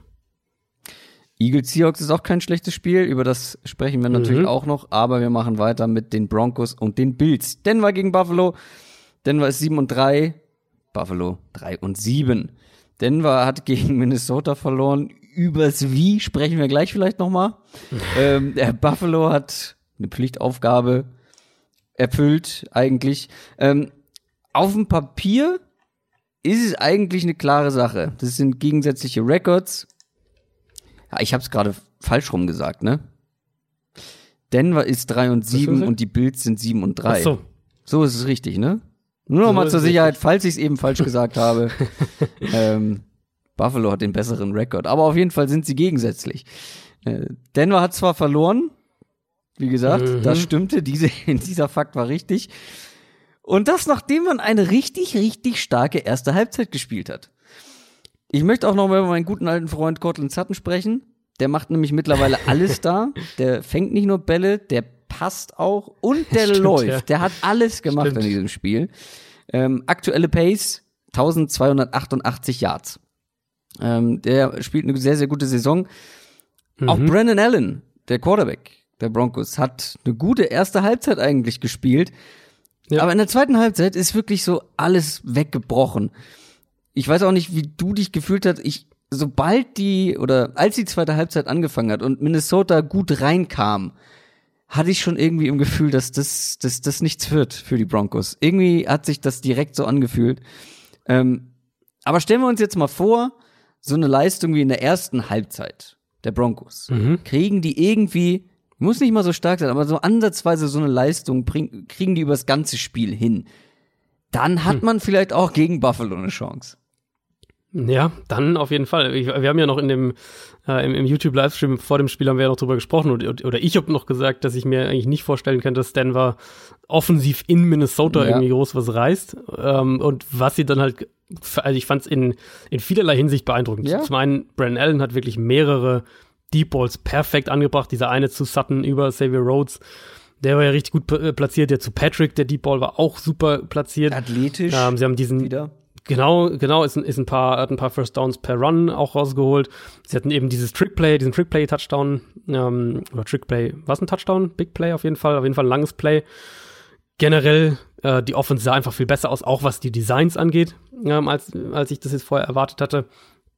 Und was mich eigentlich fast am meisten überrascht hat, ich dachte halt, dass, ähm, dass Minnesota's Pass Rush diese Broncos O-Line, also gerade die Tackles, dass die die komplett auffressen. Aber die Offensive Line hatte insgesamt echt ein ganz gutes Spiel. Und wenn sie das eben auch fortsetzen können gegen einen Bills Pass Rush, der gut, okay ist, aber eigentlich nicht auf dem der Vikings, also gerade der Edge Rush, dann haben sie offensiv in dem Spiel, glaube ich, auch zumindest eine Chance. Ich, also ich denke halt im Endeffekt, dass Buffalo in der Secondary einfach das wesentlich besser verteidigen wird und dann mit seinen Zone Coverages auch Brandon Allen zu eher zu Turnovern bekommt. Ähm, Vikings haben wir ja auch mehrfach angesprochen, dass eben die Cornerbacks wirklich das Problem eben auch sind. Da ist generell, ist, ist, ist Buffalo generell in der Secondary besser aufgestellt.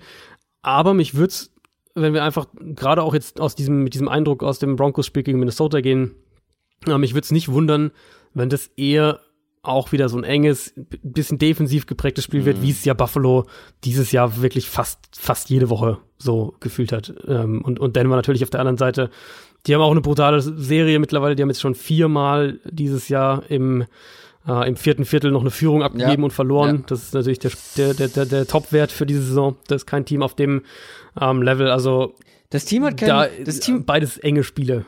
das Team hat kein Selbstvertrauen. Und deswegen hatte ich, glaube ich, auch dieses Gefühl, sobald irgendwie die Vikings reinkamen ins Spiel, dass da auch moraltechnisch ein großer Unterschied besteht zwischen den Vikings aktuell und den Broncos. Irgendwie angeblich ist da auch im Lockerroom nicht die allerbeste Stimmung, wie man so hört. Aber wobei sie das ja, also das haben ja mehrere Broncos-Spieler Ist das schon nach dem Spiel dementiert? ziemlich, ziemlich deutlich Okay. dementiert, ja. Ich habe nur die Gerüchte gehört, dass Ich meine, man so weiß nie, ja, genau, die Gerüchte gab es halt gerade vor dem Mhm. Spiel eben auch. Ähm, und dann kommen sie halt raus und spielen wirklich diese erste Halbzeit, was, wir haben ja, was haben sie, 20-0 oder sowas haben sie ja geführt. Ähm, War auf jeden Fall ein 20 Punkte Vorsprung. ja, genau, und, und äh, das, also die, die, das Gerücht quasi war auch so ein bisschen aufgebaut, so nach dem Motto hier, Vic Fangio Mhm. mit seiner eher oldschool, bisschen so knorrige Art, äh, kommt halt bei den Spielern nicht so gut an.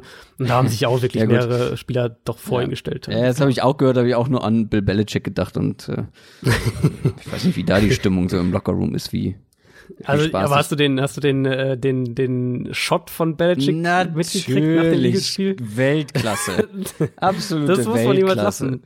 Wirklich. Und ohne eine Miene zu verziehen, um das vielleicht nochmal zu erwähnen, damals ähm, nach dem Super Bowl-Gewinn der Eagles Super Bowl, genau. hat Lane Johnson, heißt er so? Ja. Mhm. Er hat gesagt, äh, Der Right Tackle der Eagles. Right Tackle der Eagles hat gesagt, ich habe lieber Spaß und gewinne einen Super Bowl, anstatt keinen Spaß zu haben und fünf Super Bowls zu gewinnen, so als kleine Spitze gegen Belichick, äh, Belichick und die Patriots.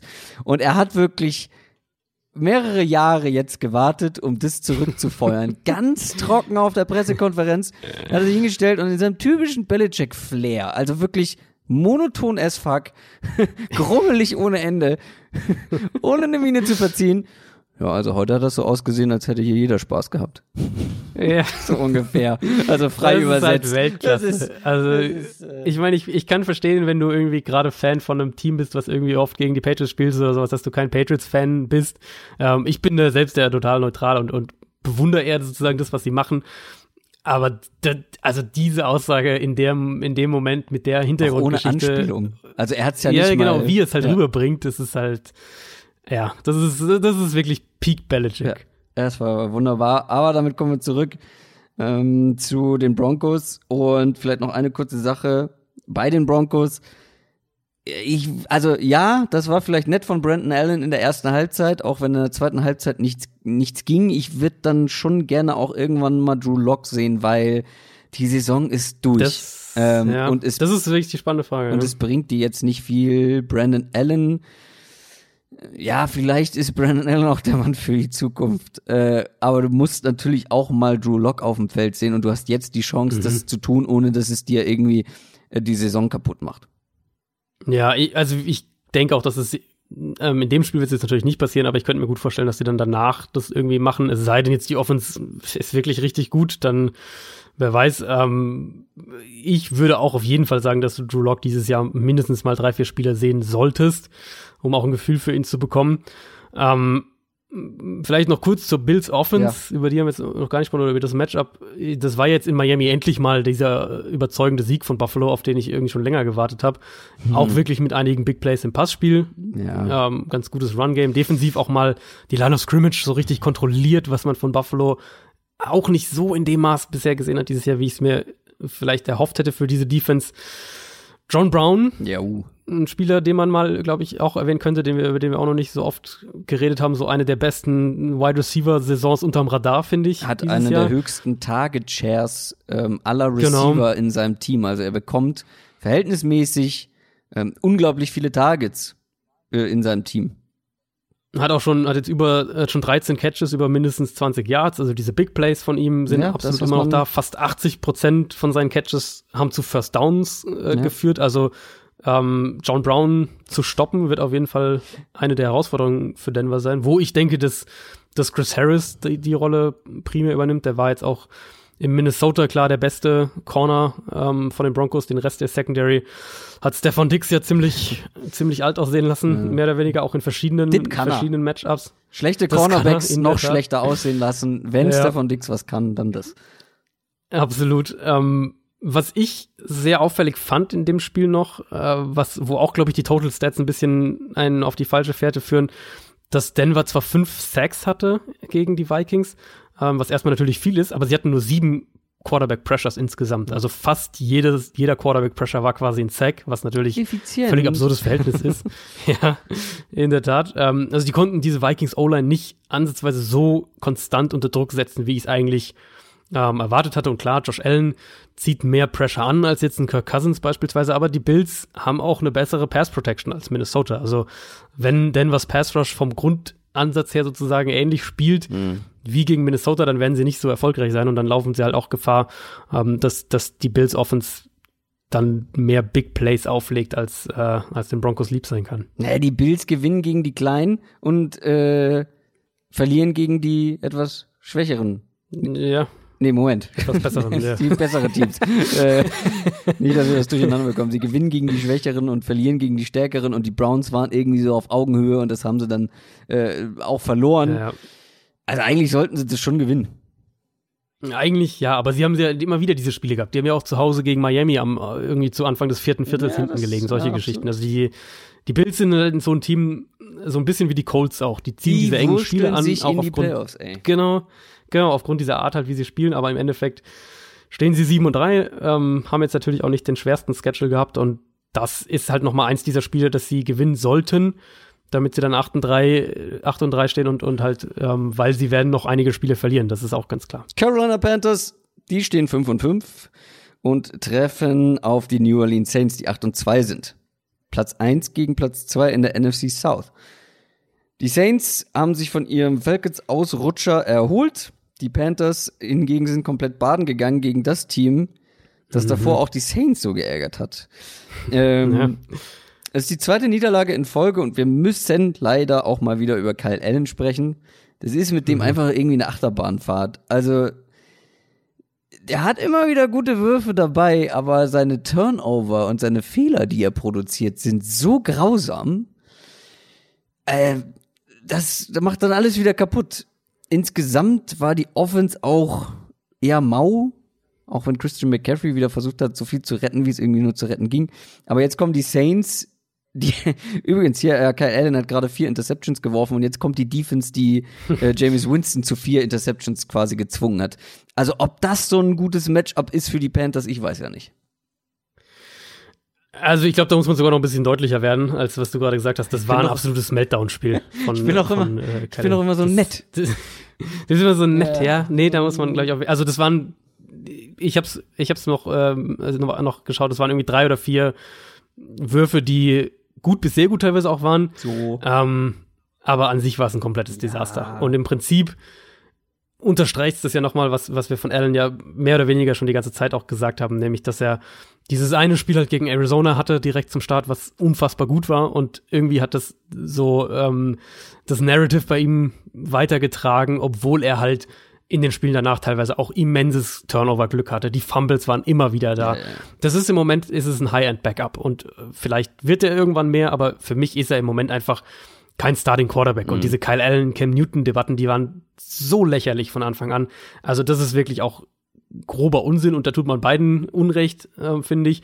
Und ich glaube, das wird man auch gegen die Saints sehen. Ich bin mir relativ sicher, auch wenn ähm, es wahrscheinlich noch mal ohne Marshall Lattimore ja sein wird, aber dass es trotzdem die Saints Defense an ja. sich natürlich sehr, sehr komplex sein kann, wird, das nimmt ein bisschen ab, wenn Latimore fehlt, weil eben viel auch um diesen Nummer 1 Corner herum gebaut ist, aber trotzdem sollte Kyle Allen auch in der Hinsicht Probleme bereiten können.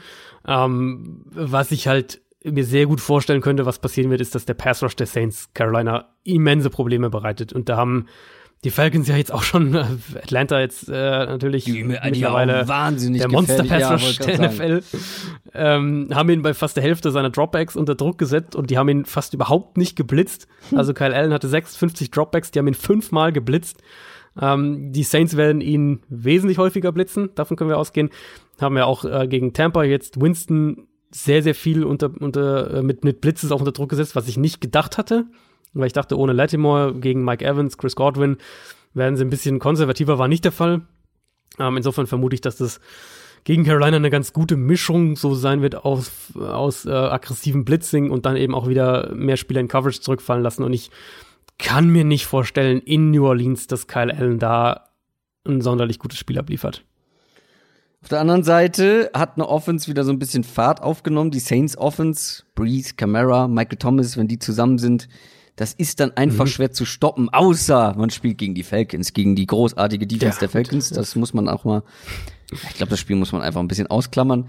Michael Thomas, jetzt übrigens schon äh, über 1100 Receiving Yards. Ähm, der ist, glaube ich, auf einer ganz guten Pace, so auch äh, vielleicht eine rekordverdächtige Saison ja, zu spielen. Ja, ich glaube, ich glaube, den, den äh, Reception Rekord ist er, glaube ich, gerade auf einem Kurs, ja. den, den völlig zu vernichten. Nee, das ist schon, ähm, ich finde die Aussage, ich glaube, es war im Around the NFL Podcast die Aussage, ey, der fängt so viele Bälle für so viele Yards, obwohl jede Mannschaft weiß, dass diese Offense im Passing Game nur durch ja. ihn läuft.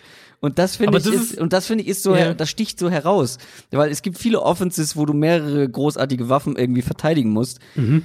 Mhm. Aber er hat ja selbst in den Spielen ohne Camera, wo Camera irgendwie noch so diese zweite Option ja, ja, ist, wo du total, ein Auge drauf ja. haben musst. Selbst in den Spielen hat er so abgeliefert und war immer irgendwie offen, hat alles gefangen, was auf ihn geworfen wurde. Also der Typ ist wirklich, der spielt eine unglaubliche Saison mal wieder. Und was natürlich voll für Michael Thomas auch spricht. Und äh, also das wäre mal wirklich, wenn wir jetzt nicht wieder diverse Quarterbacks allen voran äh, Lamar Jackson und Russell Wilson du wirklich äh, das äh, MVP-Thema bei Michael Thomas wirklich?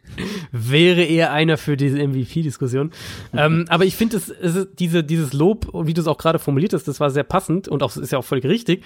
Aber ich finde das ähm, deutet auch schon direkt auf die andere Seite dieser Medaille hin. Und, und das ist auch was, was ich mir jetzt wieder notiert habe bei den Saints. Ja, das sagen wir aber seit dass mir das Passspiel ja. genau einfach zu eindimensional ist ja. und auch zu wenig vertikal. Und ja. klar, du hast halt Michael Thomas, dann hast du Kamara, wenn der fit ist, dann ist der natürlich auch eine gute, eine gute Waffe für dieses Kurzpassspiel. Ähm, ja, den fehlt eine richtig gute ich, Nummer zwei.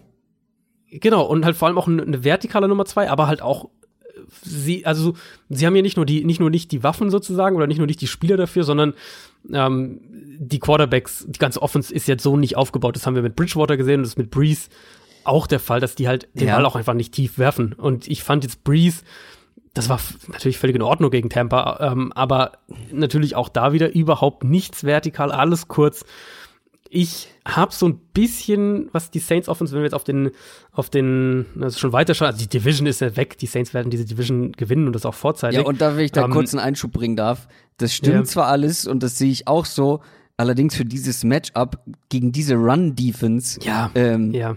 Camara und Latavius Murray werden wahrscheinlich ein so gutes Spiel haben, dass man gar nicht viel mehr machen muss. Nee, ich sehe auch die Saints da ganz klar als Favorit. Also da, ich habe jetzt quasi schon darüber hinaus gedacht. Äh, die Saints konnten ja sogar mit Camara gegen die Bucks einigermaßen den Ball laufen und fast niemand äh, konnte bisher dieses Jahr gegen die Bucks den Ball laufen. Ich sehe halt so ein bisschen das Problem bei den Saints, wenn wir halt Richtung Playoffs schon schauen, dass diese Offense zu, obwohl sie sozusagen was Personnel Packages und Formationen und Play Calls angeht, mhm. sehr, sehr, sehr, sehr vielseitig ist, dass sie trotzdem aus der Vogelperspektive betrachtet sozusagen zu eindimensional sein könnte. Für das Matchup ganz klar andere Geschichte. Da, da ähm, sehe ich für Carolina wenig, wenig, was dafür spricht. Zumal sie auch auf Cornerback jetzt zum wiederholten Mal Probleme hatten. Ist halt die Frage, gegen wie viele Gegner brauchen sie es letztendlich, wenn die Defense dann wieder mit Lattimore zurück ist. Aber das ist spekulativ. Ähm, kommen wir zum nächsten Spiel. Das ist das, was vorher, wie du schon gesagt hast, Sunday Night Game war. Die Seattle Seahawks gegen die Philadelphia Eagles. 8 und 2 sind die Seahawks die Eagles 5 und 5. Seahawks kommen aus der Bye Week nach einem knappen, aber schon beeindruckenden Sieg eigentlich gegen die 49ers. Es hätte auch ganz anders ausgehen können am Ende. Mhm. Trotzdem ähm, war das eigentlich ein ganz gutes Spiel. Die Eagles haben sich gut geschlagen, unterm Strich gegen die Patriots, finde ich vor allem defensiv, aber natürlich dann äh, wegen vor allem der Offense auch verloren. Ja. Und damit wird die Luft dann auch ein bisschen dünn für die Eagles in Sachen Playoffs. Weil die Seahawks sind jetzt das nächste Brett, was irgendwie wartet. Hm. Und diese Eagles Offense, wir haben schon so leicht angedeutet, als wir über die Patriots gesprochen haben, aber die ist so zahnlos. Das ist einfach traurig ja. mit anzuschauen eigentlich, weil dazu bricht den halt auch noch alles gerade weg. Also Elton Jeffrey war letzte Woche verletzt, schon Jackson sowieso. Genau. Ähm, dann hat man noch ähm, John Howard verloren. Ist jetzt vielleicht nicht der allergrößte Faktor. Und ja, Lane Johnson. Ähm, das ist ein großer Faktor, weil das war noch einer der Mhm. zuverläss zuverlässigsten in der O-Line. Ähm, natürlich, dann wird's gegen eine Defense wie New England brutal. Seattles Defense Ja. ist da, glaube ich, dann schon vielleicht etwas besser zu bespielen. Aber trotzdem, in dem Zustand wird das alles nicht einfach. Also, die Eagles haben wahrscheinlich die langsamste Offense der NFL im Moment. Das Also- ist halt einfach wirklich eine traurige Wahl. Ich hab- also selbst ich hab- mit, ich meine, Jeffrey ist ja auch so ein Spieler, der jetzt äh, Contested Catches gewinnt, aber halt Ja, Ja. und mit JJ Cigar Whiteside hast du genau quasi seinen, seinen, genau. seinen Nachfolger eigentlich ja gedraftet und nicht Ja. eine, eine Option irgendwie, um das, um die ganze Offense explosiver zu machen. Und dieses Wort explosiv oder es fehlt an Explosivität, das haben wir ja, Ja. schon so oft gesagt, jetzt seit Deshaun Jackson raus ist. Und das haben wir gesagt, dass Deshaun Jackson genau dieser Faktor sein könnte. Und jetzt hast du den einfach nicht Mhm. mehr. Das ist halt super bitter, aber da muss man dann die Kaderplanung vielleicht auch ein bisschen hinterfragen. Ja, das war ja so das, was, was mich auch so gewundert hat. Ich, ich war, bin fest davon ausgegangen, dass die Eagles mindestens einen Receiver noch vor der Trade-Deadline holen. Vielleicht sogar noch einen Corner, aber ich dachte zumindest einen dieser, Naja, dieser Speedster-Receiver. Ja, und jetzt spielt vor allem ein Receiver, den sie ohne weiteres wahrscheinlich hätten haben können, ähm, im gegnerischen Team, oder nicht? Ein Receiver, den sie haben könnten. Hätten haben Team. können. Ach so, du meinst äh, Josh Gordon. Korrekt. Ja, gut, Hätte das stimmt. schon ja. irgendwie auch wahrscheinlich geholfen. Hätten sie, hätten sie haben können, ja. Die hätten vom Waiver-Claim her hätten sie ihn vor den Seahawks haben unter können. denen, ja. Ähm, also, das war natürlich mega bitter jetzt. So vom, vom, vom Verlauf her quasi. Also, wenn du mir die Defense-Stats, nur die Def Defense-Stats eben, der genau. Eagles gezeigt hättest gegen die Ja. Patriots, hätte ich gesagt, die Eagles haben das Spiel gewonnen. Carson Wentz hatte halt sein schlechtestes Saisonspiel ähm, und das wahrscheinlich relativ deutlich. Klar, natürlich gegen eine exzellente Patriots Pass-Defense, überhaupt keine Frage. Mm, Aber da waren halt auch wirklich einfach individuelle Fehler, Ungenauigkeiten bei Wentz drin. Und das ist dann halt natürlich bitte, dass es dann in dem Spiel mit dem Spielverlauf passiert. Und natürlich auch, da war noch wieder, ja. genau, mit der Defense-Leistung, aber da waren logischerweise ganz klar auch, auch ähm, äh, die Drops mit dabei. Nelson Aguilar ist, äh, ist da natürlich wieder zu nennen. Ähm, wie gesagt, was ich ja vorhin schon angesprochen hatte, mich hat's gewundert, dass die Eagles den Ball nicht laufen konnten. Mhm. Das ist äh, was, wo ich, wo, wo ich dachte eigentlich, dass sie darüber besser ins Spiel kommen. Vielleicht mit Elshon Jeffrey wieder zurück und mit den beiden, ähm, mit den beiden Tight Ends, die ähm, mit absoluter Sicherheit viele Matchups gegen, gegen Seattles Linebacker ja bekommen werden, wie wir alle wissen. Mm, Sollte vielleicht ein bisschen mehr wieder gehen durch die Luft für die Eagles. Generell natürlich Seattle's Secondary ist viel, viel, viel eher verwundbar als die ähm, der Patriots. Nur haben halt die Eagles umgekehrt nicht die Waffen, um sowas konstant auszunutzen. Das heißt, die, diese Offense muss anders funktionieren über die zwei Tight Ends, Jeffrey als eben dieser Contested Catch Receiver. Ähm, aber das muss halt diese Offense dann in dem Fall auch leisten, weil ich gehe fest davon aus, dass die Seahawks Offense gegen die, äh, gegen die Eagles deutlich explosiver und deutlich, deutlich erfolgreicher auftreten wird, als es jetzt bei den Patriots der Fall war. Das hat irgendwie bei mir Erinnerungen hervorgerufen, als wir über ein Seahawks-Spiel gesprochen haben. Und es war, glaube ich, gegen, Ich weiß welches, gegen die Buccaneers. Buccan Du meinst, oder? Buccaneers, nee, das war ein ähm, Team mit zwei Tight Ends, die mit zwei Tight Ends viel spielen und da so, erfolgreich okay. sind. Ich habe so, an die okay. Ravens gedacht. Ah, okay. Äh, wo du mich ja davon überzeugt hast, dass die Ravens Tight Ends echt zum Problem werden können. Weil Mhm. die Seahawks so sehr auf ihre Base Defense beharren, sozusagen. Und dann einfach, da kann ich mir das eben auch gut vorstellen, dass ein Zach Ertz und ein Ja. Dallas Goddard da Probleme machen könnten. Und gegen die Ravens war das ja auch nicht gerade, ist das ja auch nicht so gut gegangen. Nee, nee, war auf jeden Fall auch ein Und da hat ja noch äh, Mark Andrews, ich glaube, zwei oder drei Bälle fallen gelassen. Ähm, nee, das ist das Ding. Also, wer jetzt vielleicht zum ersten Mal dabei ist, nur um das ganz kurz zu erklären, schon die ganze Saison über ein Thema. Seattle spielt wahnsinnig viel in der Base Defense.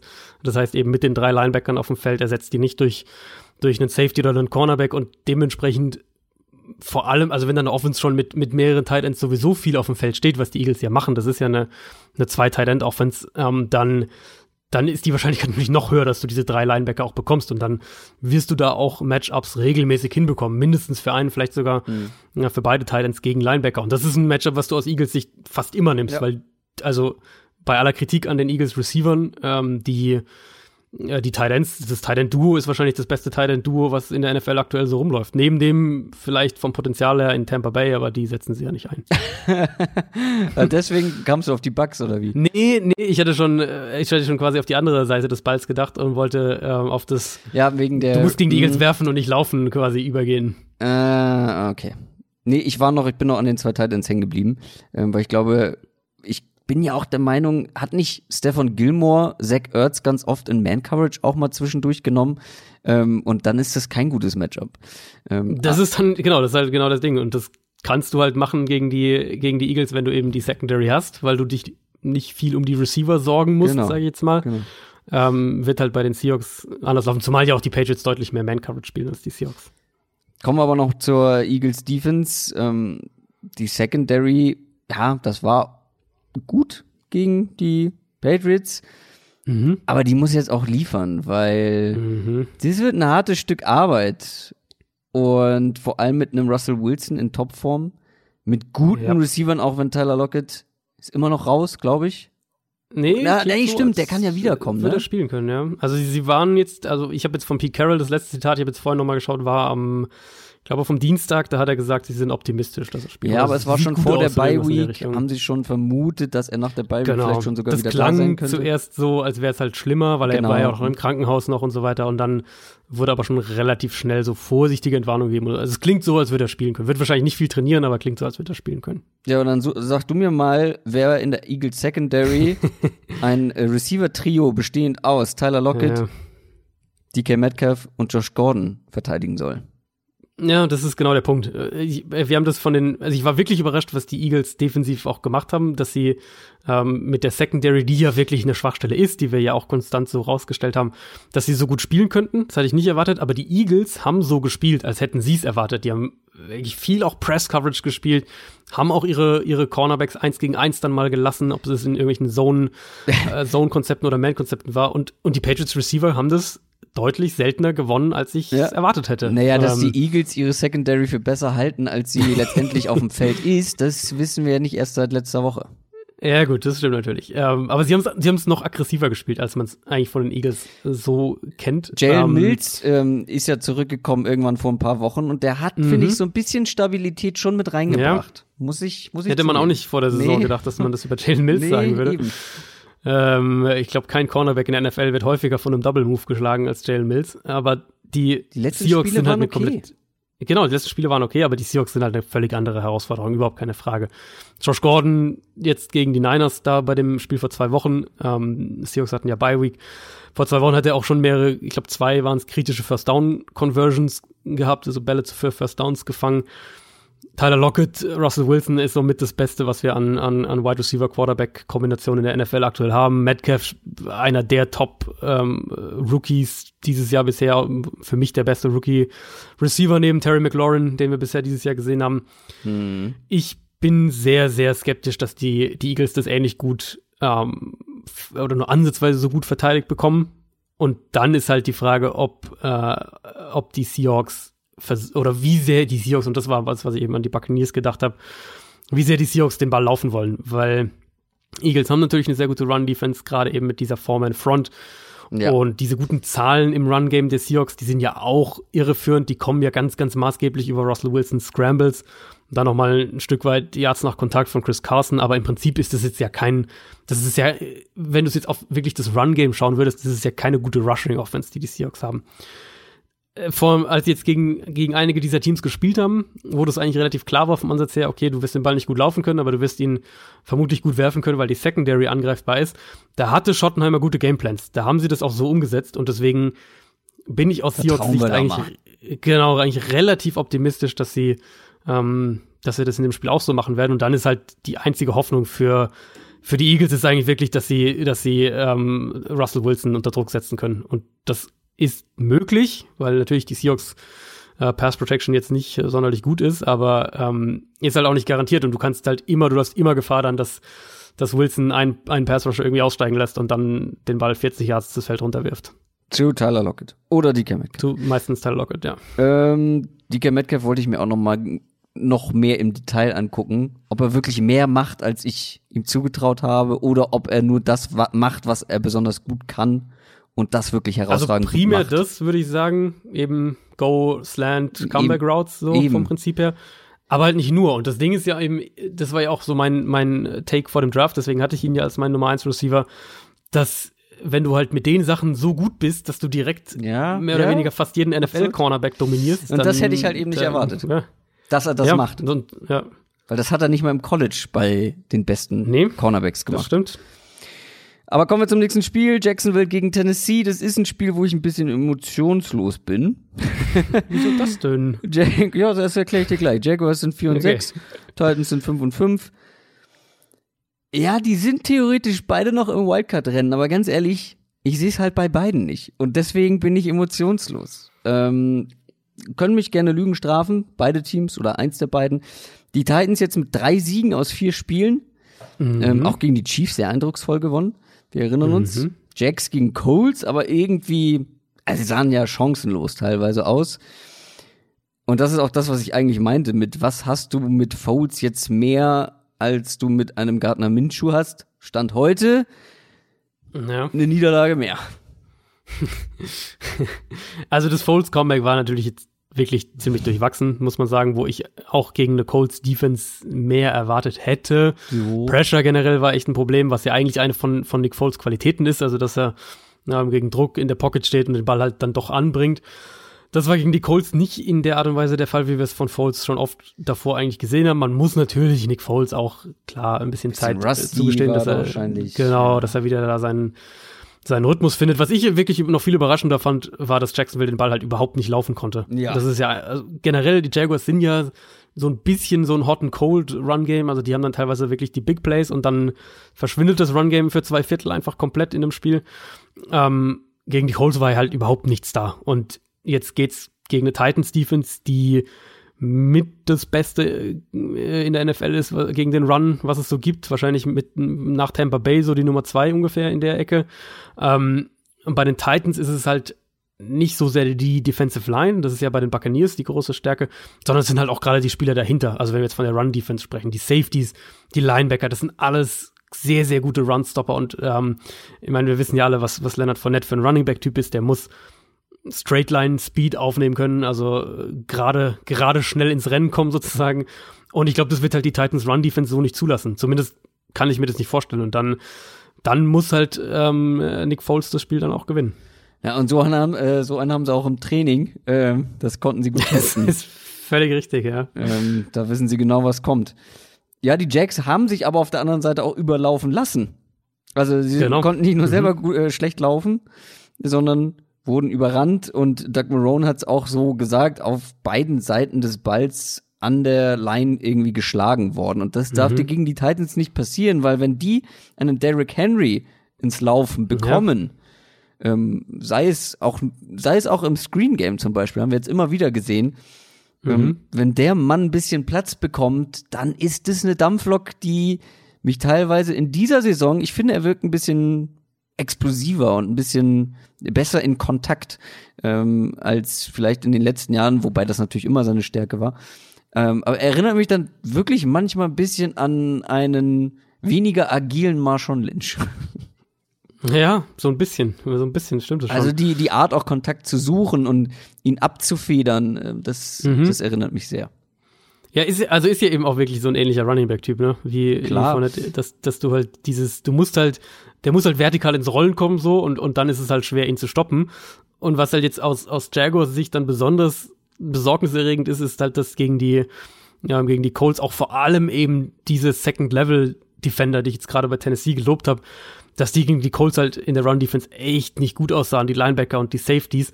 Und das darf dir halt dann gegen Derrick Henry nicht passieren, sonst kommt halt genau sowas, dass der, der irgendwie 160, 180 Yards läuft und, äh, und du das Spiel einfach schon da verlierst, weil, weil du halt das Derrick Henry nicht stoppen kannst. Eben, ähm, das, aber ganz wichtige das Frage. darf dir halt nicht passieren, genau. Ganz wichtige Frage für dich als Running Back Fan. Ähm, wenn du GM wärst, Leonard Fournette oder Derrick Henry? Äh, Ja, Derrick komm. Henry wahrscheinlich schon, ja. Für mich Derrick relativ Henry. klar. Ich finde, er ist einfach explosiver in seinen Aktionen und hat Ja, eine bessere. Also ich habe das Gefühl, Leonard Fournette ist schnell bei schneller, viel schneller bei Kontakt unten als ähm, Derrick Henry. Sie sind beide Mhm. gute Contact Runner. Aber ich finde, Derrick Henry wirkt einfach noch mal explosiver. Ähm, aber ich weiß, Ja. sind beides genau deine Running Back Typen. Ja, es- genau, sind Du dann willst eigentlich die Running Back Typen, die du, die du, ich, also ich glaube, das sind dann auch die Typen, die du in, ich will jetzt nicht sagen fünf Jahren, aber in zehn Jahren in der NFL wahrscheinlich einfach nicht mehr sehen wirst. Ich glaube, das wird halt, oder das wird dann halt so ein, das wird dann so ein reiner Goal-Line-Back oder irgendwie sowas sein. Ich glaube, in zehn Jahren wirst du, Wirst du diesen Derrick Henry, Leonard Fournette Running Back in der NFL? Solange du siehst ihn heute noch- kaum noch. Ja, aber solange du noch so, solche Erfolge äh, mit denen haben kannst im Running Game, also da werden Ja. GMs da sein, die sagen, Aber ist jetzt für dich das, das Titans Run Game so Nein, erfolgreich? Für mich nicht, aber er hat immer wieder die Big Plays und er hat ihn schon ein, zwei Spiele Ja. zumindest mitgewonnen und dann gibt's immer GMs, die sagen, das ist, das ist eindrucksvoll, das wollen die Fans sehen. Die lispeln auch War das alle. dein, war das dein äh, Dave Gettleman Impersonation? Lispelt der? Ich weiß es nicht, aber der wird wahrscheinlich der Aussage zustimmen. Nee, der lispelt glaube ich nicht. Schade, aber ja.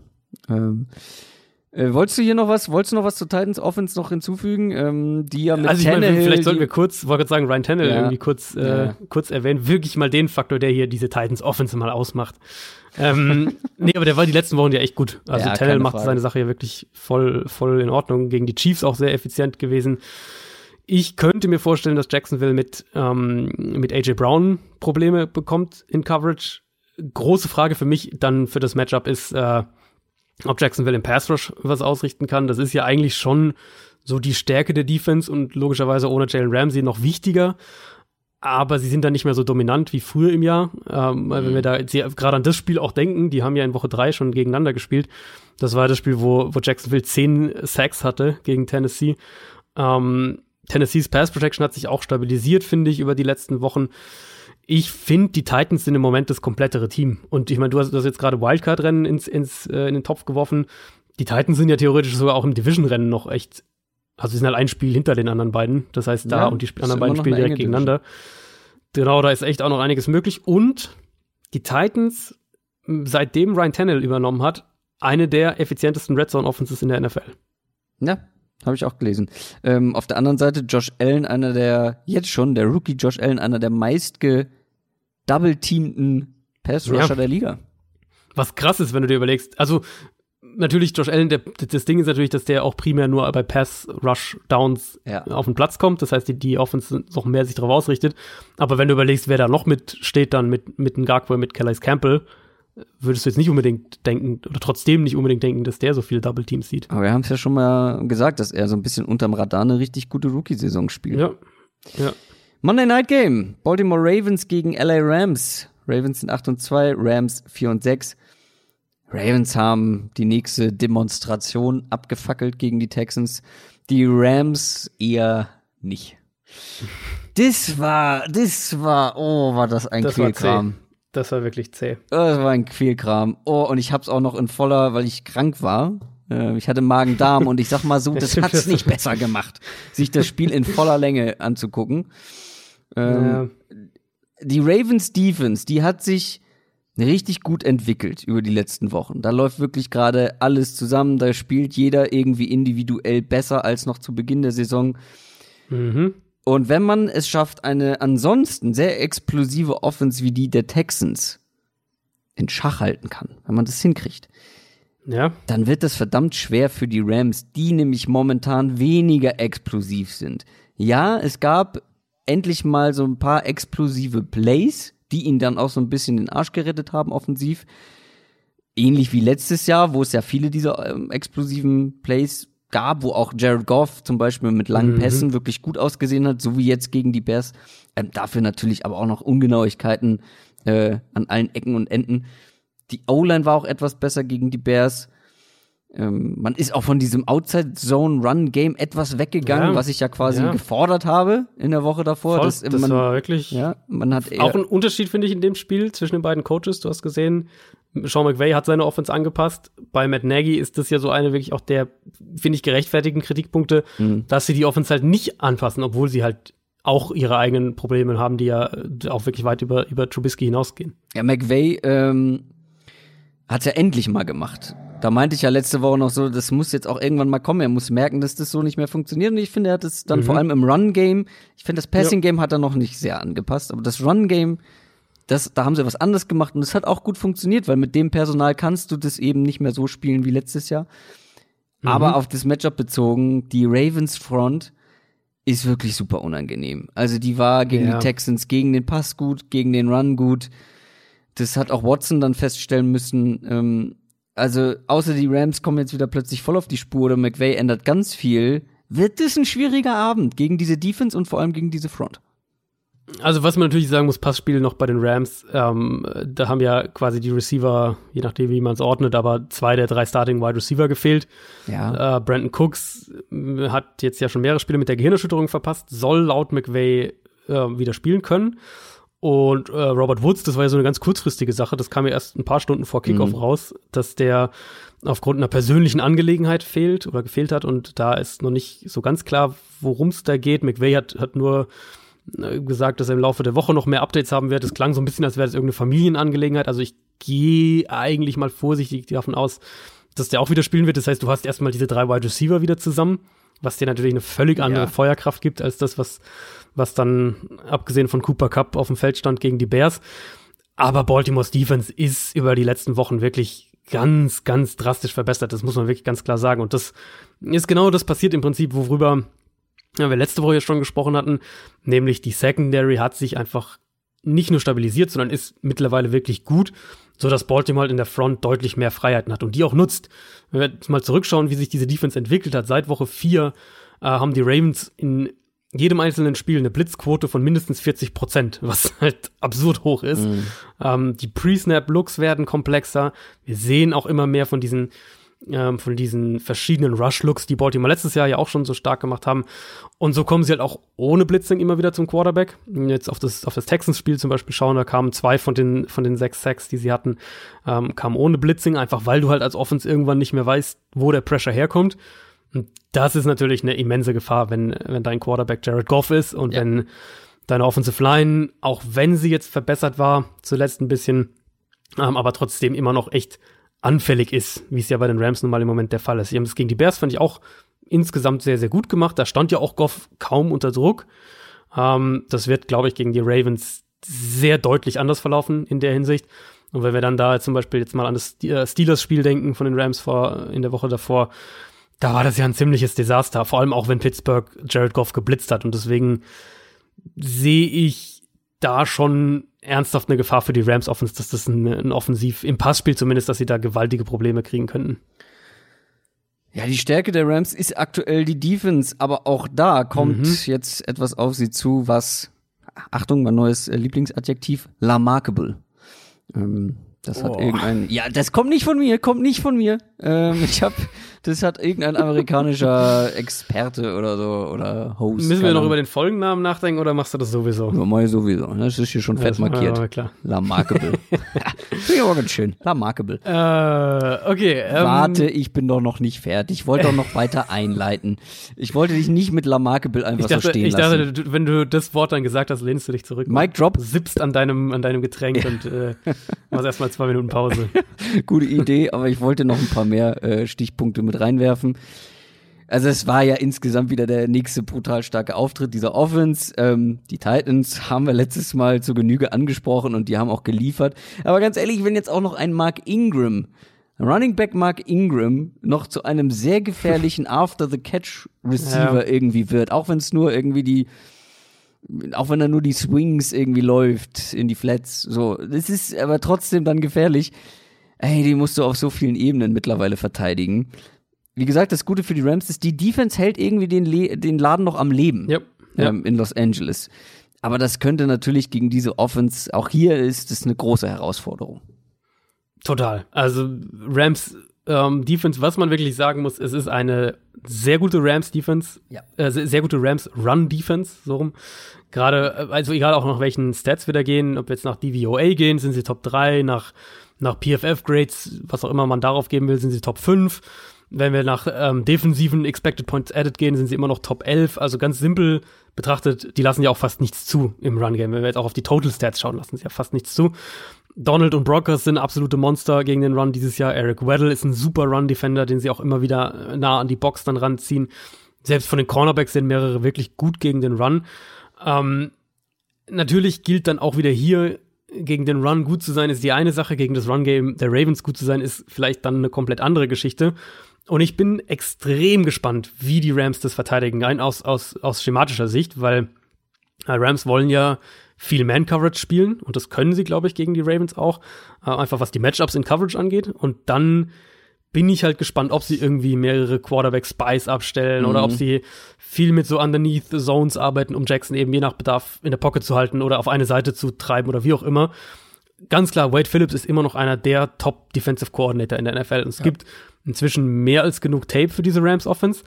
Ähm, ich glaube halt, dass Lamar Jackson zu gut ist, dass auch diese Ravens Offensive Line, die ja wirklich exzellent spielt, zu stark ist, als dass du diese Offense einfach irgendwie abmelden könntest.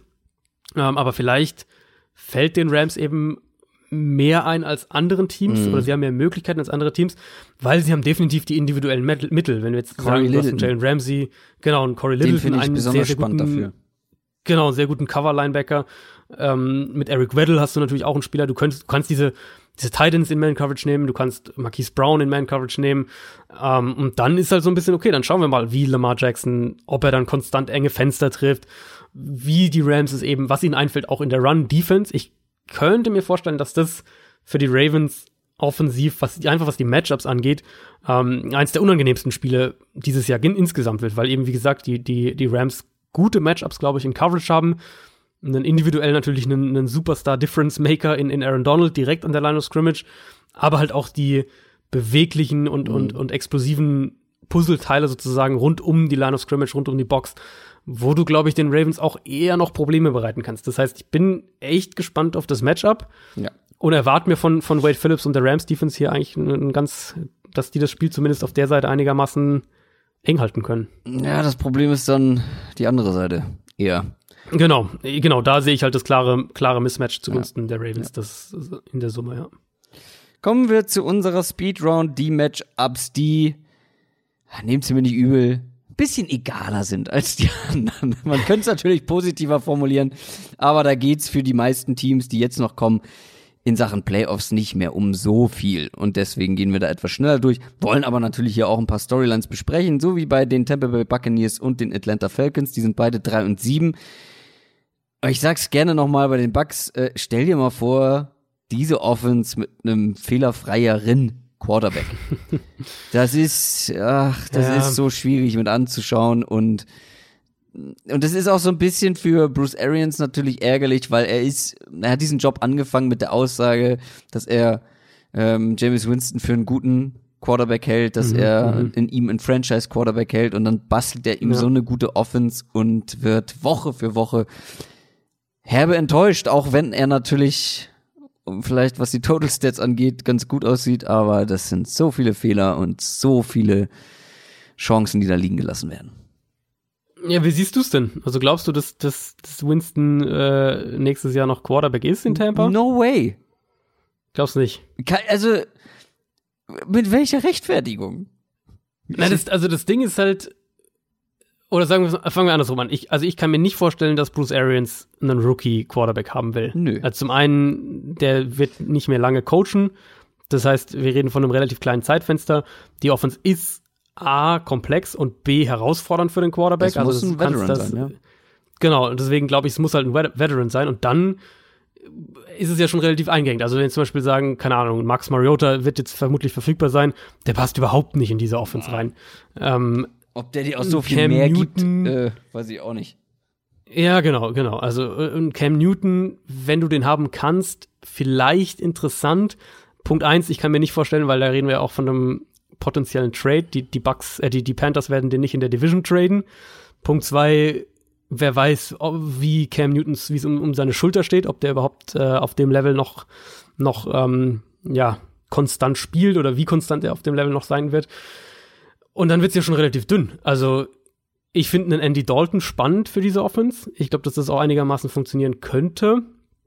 Aber ob du in der Summe jetzt mit Andy Dalton so viel mehr rausholst als mit James Winston, weiß ich halt auch nicht. Du brauchst halt einer, der weniger Fehler produziert, weil du brauchst keinen, der absurde Dinge kreiert, wenn du eben so Playmaker vor allem auf Receiver hast, wie ein Duo aus äh, Godwin und Mike Evans.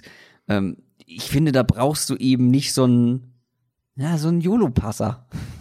weißt du? Also brauchst du, brauchst du nicht, das stimmt, aber du brauchst ihn in gewisser Weise dann doch wieder zu einem gewissen Grad, weil die Offense halt, also du musst halt viele aber er verliert die riskantere Spiele. Bälle werfen, sozusagen. Ja, er verliert im Moment Spiele, aber er, ähm, also die Offense hat ja trotzdem auch einen positiven Output sozusagen. Also ich könnte mir vorstellen, sagen wir jetzt du, du bringst dann Andy Dalton da rein, könnte ich mir halt vorstellen, dass du zwar die Turnover deutlich reduzierst, aber halt auch die High-End-Spiele sozusagen weniger werden oder dass die, die High-End-Production abnimmt. Und dann könnte es halt sein, dass du zwar den Ball weniger, äh, weniger dem Gegner gibst, aber halt auch selber weniger punktest und so ein bisschen irgendwie mhm. auf der Stelle trittst. Weißt du, wie ich meine? Wär, ich glaube, da werden wir noch viele äh, Off-Season-Debatten führen, ähm, weil ich bin ein bisschen durch mit James Winston. Ähm, ich find's auch so. Ich glaube, dass, dass, dass, dass, dass du Winston eigentlich kaum noch, dass er kaum noch tragbar ist, was diese Offense angeht. Oder das ist halt, was beide auch wirklich einen, einen Neustart bräuchten, dass das auch zusammen nicht funktioniert. Diese eben Turnover-riskante Offense mhm. mit den individuellen Turnover-Risiken, die halt James Winston nun mal mitbringt. Ähm, ich bin mir halt noch echt unsicher, ob Bruce Arians am Ende sagt, ähm, boah, ich finde hier aber irgendwie doch auch keine bessere Alternative, also versuche ich es noch mal ein Jahr. Auf der anderen Seite hast du hier in unsere Notizen geschrieben, rettet Dan Quinn, Head Coach der Falcons, seinen Job.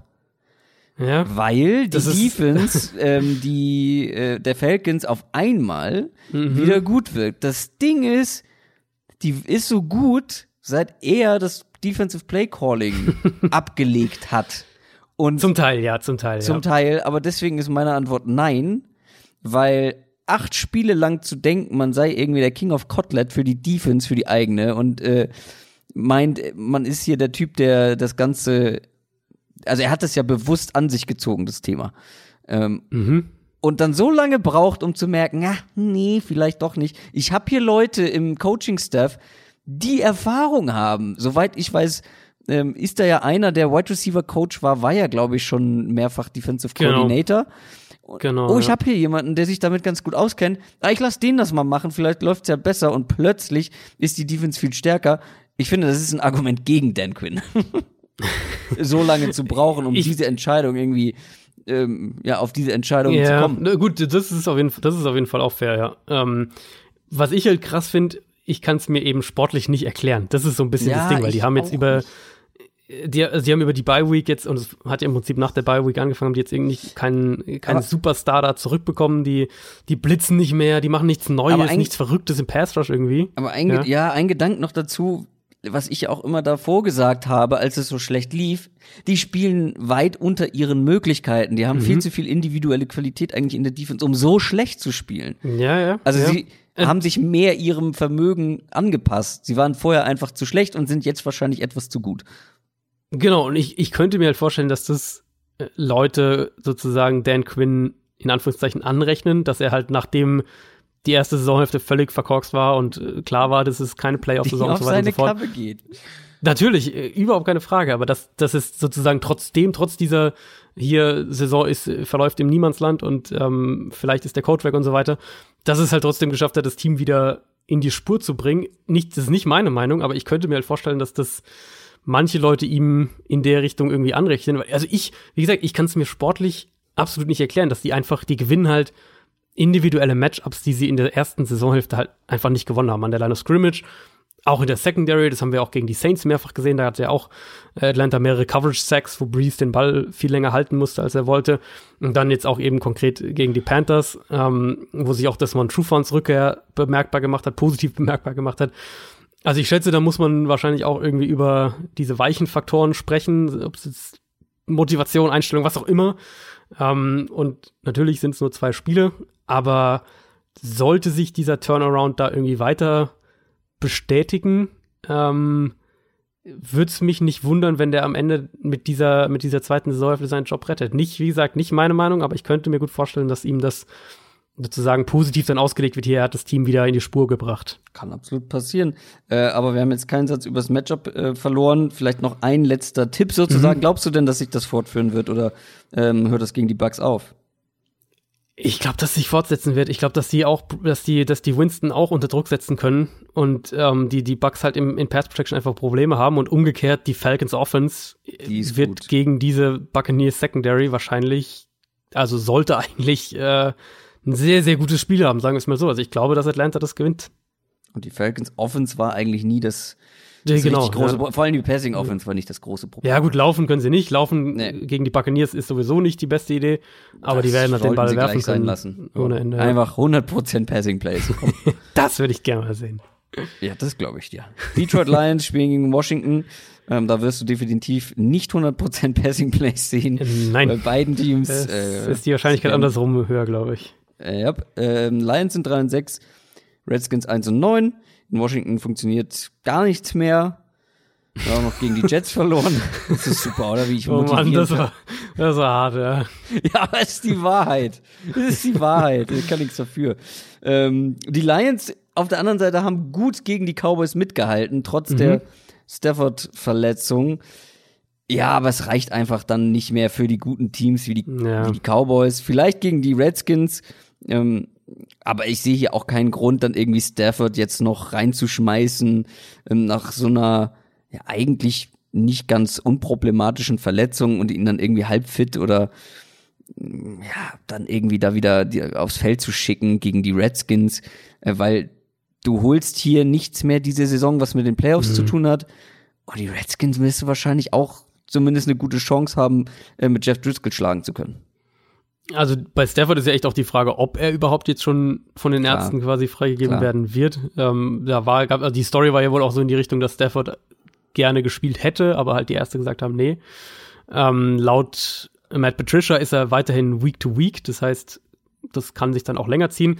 Schäfter hatte am Wochenende berichtet, dass bei ähm, der Verletzung generell eine Pause von bis zu sechs Wochen denkbar ist. Jetzt nicht spezifisch auf, auf Stafford an, angewandt, aber dass halt bis zu sechs Wochen denkbar ist. Und dann wäre er ja quasi fast bis Saisonende raus insgesamt.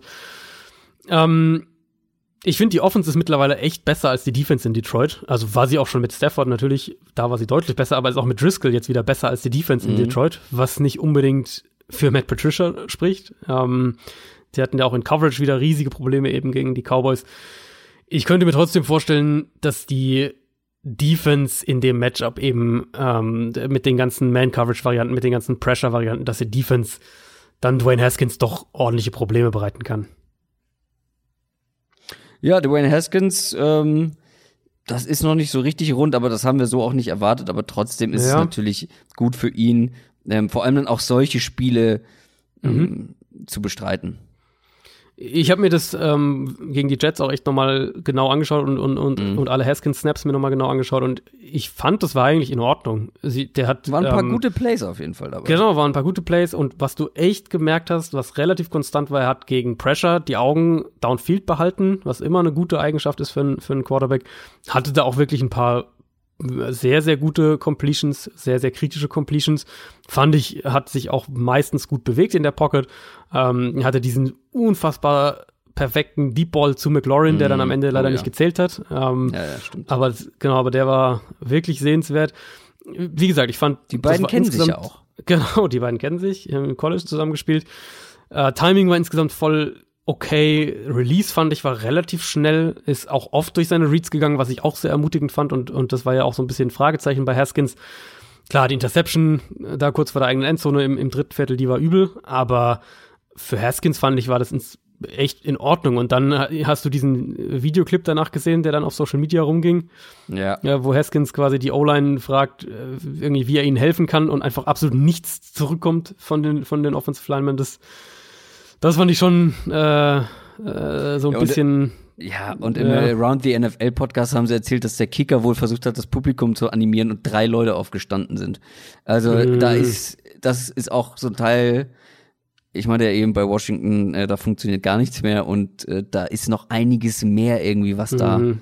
Und das ist ja schon aus, aus letzter Saison rübergeschwappt, dass die ihre, dass die keine Fans ins Stadion bekommen, dass es eine riesige Unzufriedenheit mit dem Owner, mit dem GM gibt. Du wirst vermutlich nicht deinen Headcoach-Wunschkandidaten bekommen im, nach der Saison, einfach weil der Posten vermutlich der unattraktivste sein wird, der sich öffnet. Also Ja, du, du hast schon recht, in der Franchise ist sehr, sehr viel im Argen im Moment. Aber wenn wir jetzt einfach nur sportlich schauen, ich fand das Debüt von Haskins war ermutigend und an sich ist es eine Lions Defense, ähm, gegen die du das fortsetzen kannst. Ich könnte mir halt vorstellen, dass, dass das aber auch umgekehrt ein Matchup wird, wo, wo Matt Patricia ein paar Sachen parat hat, die halt Haskins dann Probleme bereiten.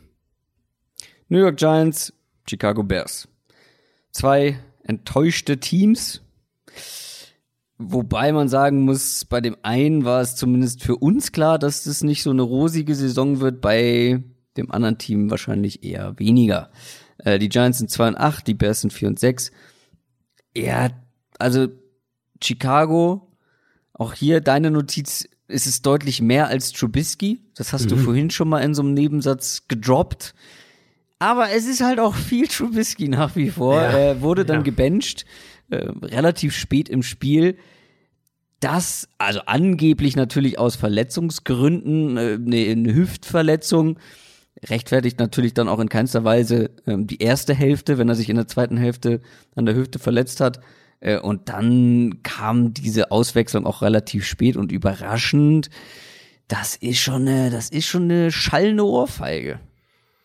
Ah, ich will da gar nicht so viel reininterpretieren, muss ich ehrlich sagen. Also vielleicht hat er sich verletzt, vielleicht hat er sich nicht verletzt, das werden wir Mich eh niemals schon ein bisschen befriedigt. Gebe ich ganz ich, ehrlich zu. Also ich glaube, das ist, ich, es, es ist ja auch viel dann, es wurde ja viel auch darüber spekuliert, ob da jetzt wirklich was ist oder nicht. Ähm, sagen wir so, wenn wir jetzt den Aluhut aufsetzen und so ein bisschen den Verschwörungstheoretiker mhm. machen, dann wäre es natürlich die, der perfekte Mantel, um ihn jetzt auch draußen zu lassen. Dann sagst du halt, ja, diese Hüftprobleme, die sind da wieder und das ist äh, so, und wir müssen ihn rausnehmen. Ähm, ist natürlich der, wäre der perfekte Mantel, um ihn rauszunehmen, ohne dass du ihn halt offiziell benchen musst. Ähm, Aluhut und Mantel. Aluhut finde ich übrigens auch einen schönen äh, Folgentitel. Das stimmt, ist auch nicht schlecht. Ähm, wie gesagt, da will ich jetzt gar nicht so viel spekulieren Fakt ist einfach, in dem Spiel gegen die Rams, ich habe das nach dem, nach dem Spiel, beziehungsweise am, am äh, Tag danach, als ich es mir angeschaut hatte, nochmal, hatte ich das auch getweetet, dass ich fand, das war eins von Trubiskys besten Saisonspielen, vielleicht sein bestes, sogar insgesamt auf jeden Fall eins der mhm. besten. Du hattest halt mhm. Drops in wirklich kritischen Momenten von den Receivern. Die Offensive Line ist einfach nicht gut. Es war auch gegen die Rams wieder wackelig. Ähm, Trubisky hat natürlich, wie du gesagt hast, auch selbst jede Menge Fehler und mehr als genug Fehler gemacht. Ähm, die Frage ist natürlich erstmal, A, wie gehen sie jetzt mit dieser Situation um? Also, Matt Nagy hat ja gesagt, wenn Trubisky fit ist, dann startet er auch, aber eben, wie gesagt, wie lange fällt er jetzt damit aus oder ist er damit raus, wie auch immer.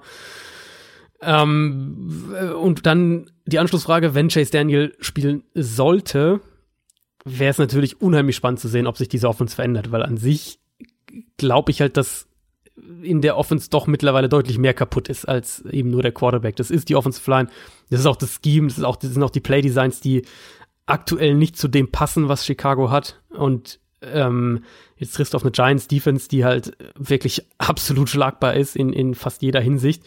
Und da wäre natürlich spannend zu sehen, ob die Bears sich irgendwie anpassen, ob die Offense anders aussieht mit Chase Daniel oder falls Trubisky spielt, ähm, ob sie da offensiv irgendwie einen Schritt nach vorne machen. Weil wenn du einfach, also einfach nur die Matchups anschaust aus aus individueller Sicht, dann, dann müsste Chicago das Spiel in der Offense gegen diese Giants Defense eigentlich relativ gut bestreiten können und auch den Ball werfen können. Ja, andersrum kommen wir von Chase Daniel zu Daniel Jones. Die kommen ja aus einer Bye Week. Ähm, das könnte schwierig werden. Das könnte zumindest auch wieder unangenehm enden in Sachen Ball Security für Herrn Jones. Mm, ja, die Gefahr ist, äh, ist bei Daniel Jones natürlich immer gegeben.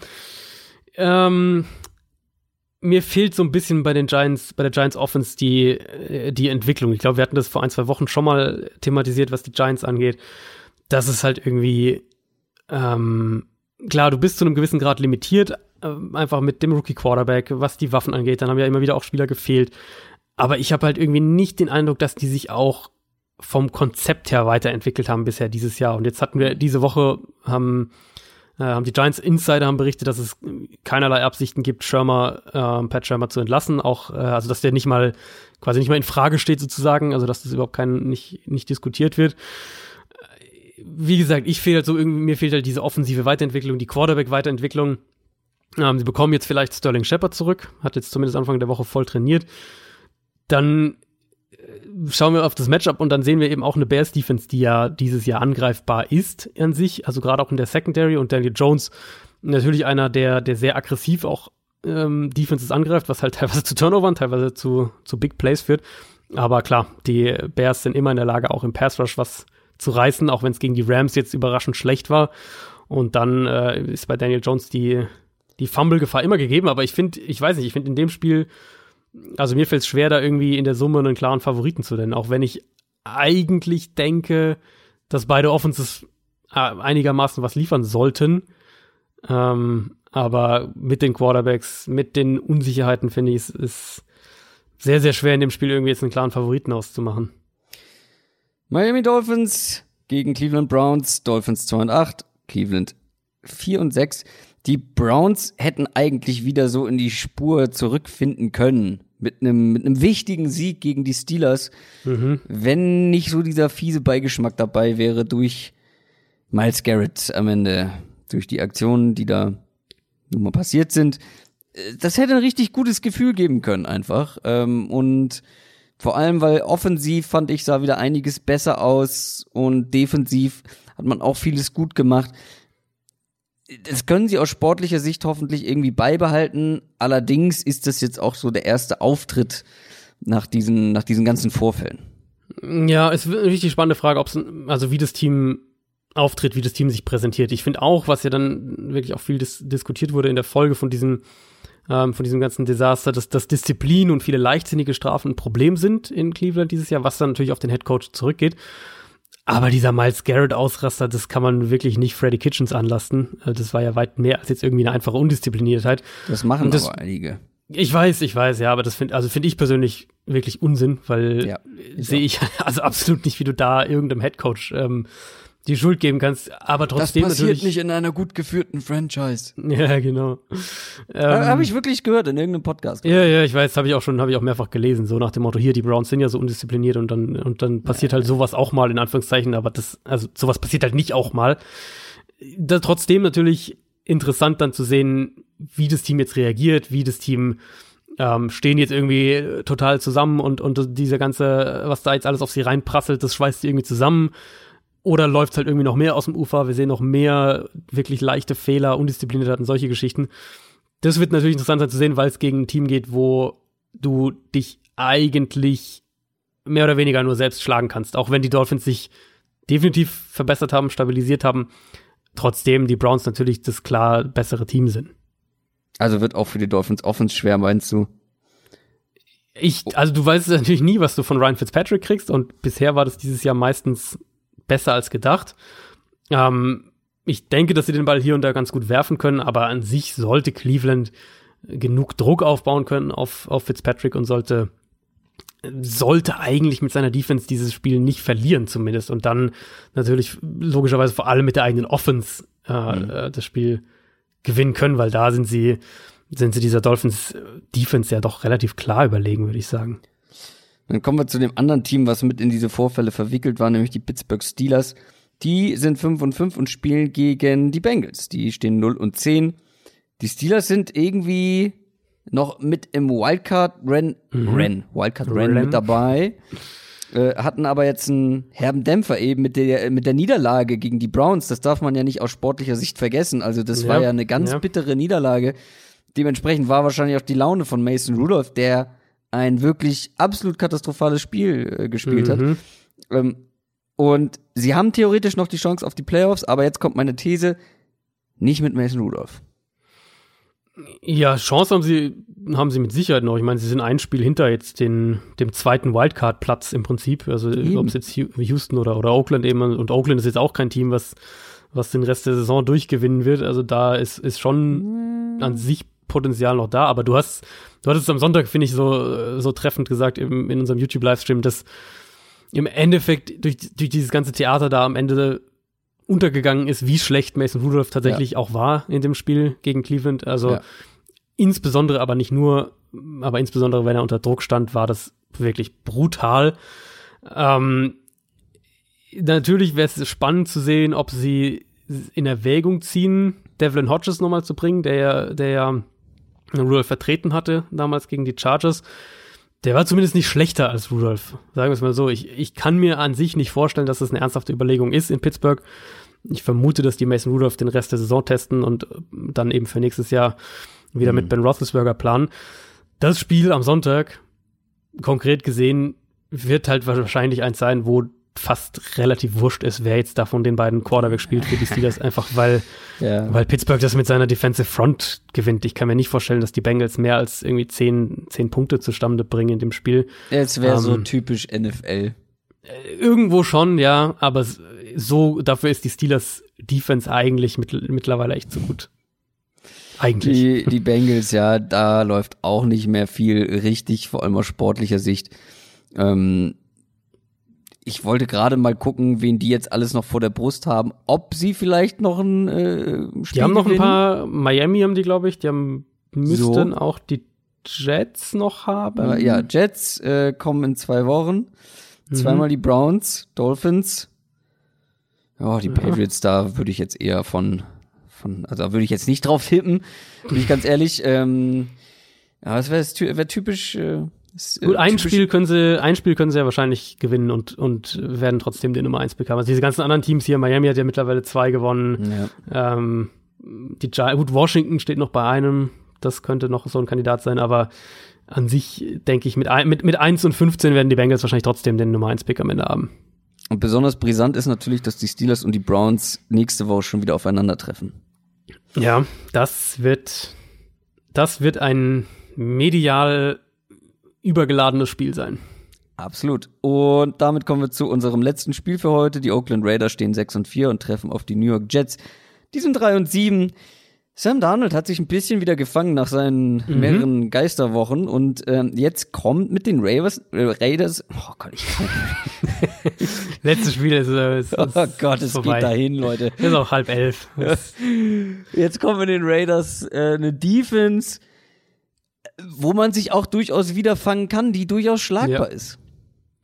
Ja, Don Donald war echt gut gegen Washington. Also ja. der hatte diesen einen richtig ekligen Pick, wo ich auch sofort wieder dachte, das sind halt diese Picks, die Sam Donald irgendwie im College schon hatte und, und die kriegt er irgendwie nicht raus, aber ansonsten war das wirklich ein gutes Spiel von Donald und dann jetzt, du hast angesprochen, Raiders Secondary, gegen die man echt auch was zeigen kann. Und das ist ja jetzt dieser Stretch eben an Spielen für die Jets, wo ich offensive Entwicklung, positive Entwicklung bei, ähm, bei Donald sehen will, aber eben auch, was die Offense insgesamt angeht. Und eben gerade, wenn wir, wenn wir von dieser Jobgarantie für, äh, für Adam Gaze sprechen, die er ja vorletzte Woche oder wann das war, bekommen hat von, ähm, vom, vom Jets-Boss. Wie gesagt, gegen Washington guter Anfang. Wenn sich das irgendwie jetzt als Trend bestätigen soll, dann muss das gegen Oakland auch funktionieren, weil die, die diese Raiders-Defense ist absolut schlagbar. Gerade in der Secondary. Und auf der anderen Seite, ich bin nach wie ich vertraue der Offense der Raiders nach wie vor noch nicht so richtig. Mhm. Gegen die Bengals hat man sogar zum Teil gesehen, warum. Weil ja. da hat man ja. sich, das war nicht so, das lief nicht so rund. Und gegen die Bengals sollte es eigentlich relativ rund laufen, wenn man ein Playoff-Anwärter ist, was die Raiders aktuell sind. Ähm, ja. Aber trotzdem glaube ich, ich habe mir den Schedule nochmal angeguckt man kann am Ende neun Sieger haben. Das kann schon reichen für eine Wildcard wahrscheinlich. Mein Gefühl sagt aber eher zwei Siege und dann bin ich auf die Konkurrenz gespannt. Na, mit zwei Siegen, dann wären sie acht und acht. Das glaube ich nicht. Ich glaube, du wirst nee, schon ne? neun, neun wirst du schon brauchen. Ja, glaube ich. Ähm, also ich fand das jetzt auch enttäuschend, ehrlicherweise, gegen die Bengals. Gerade auch das ähm, an der Line of Scrimmage. Also die Offensive Line hat viel mehr Probleme gehabt, als ich erwartet hatte. Gegen den Spieler, Pass Rush der Bengals, das ja, muss man sich nochmal vor die Augen Genau, und, und es war ja auch eng. Wie ist das ausgegangen? 17, 10 oder sowas 10, in der Ecke? Ich, ja. ja. Ähm, also viel, viel enger, als ich auch ähm, erwartet. Ich glaube auch, dass das, das ist absolut kein Selbstläufer, das Spiel für die Raiders. Ist auch in, äh, müsste in, in New York, York sein. Ja. Das heißt, ja. ähm, Westküstenteam reist an die Ostküste. Das wird kaum, das wird kein Selbstläufer sein, das Spiel, auf keinen Fall. Ähm, ein Spieler, über den ich mal noch zumindest kurz sprechen wollte und der, glaube ich, auch für das Matchup interessant sein könnte, ist Max Crosby.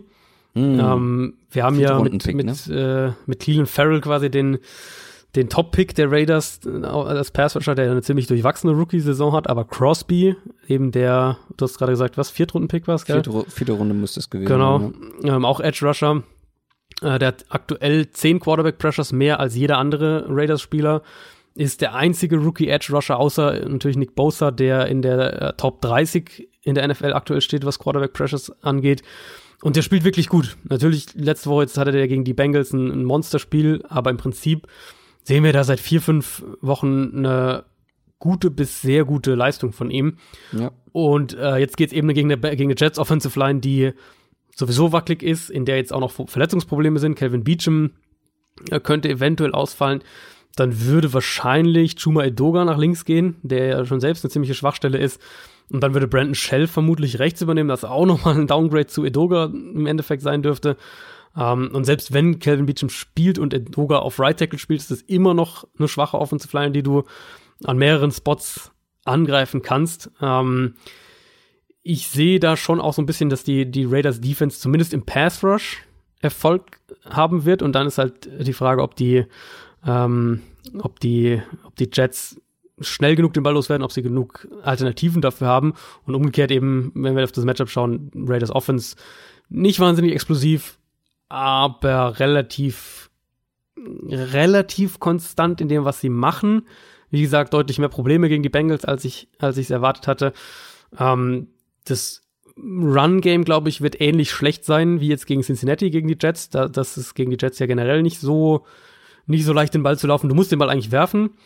Ähm, und wenn die Jets das so spielen wie am Sonntag gegen Washington, wo sie ja Jamal Adams als de facto Edge Rusher fast eingesetzt haben, der hatte, ja, ich glaube, fast 15 Pass Rush Snaps in dem Spiel, da musst du den Ball halt auch schnell loswerden. Und, und dann wird's auch ähm, Coverages geben, die so ein bisschen verwirrend sind. Also die Jets Defense ist im Moment relativ schwer zu lesen.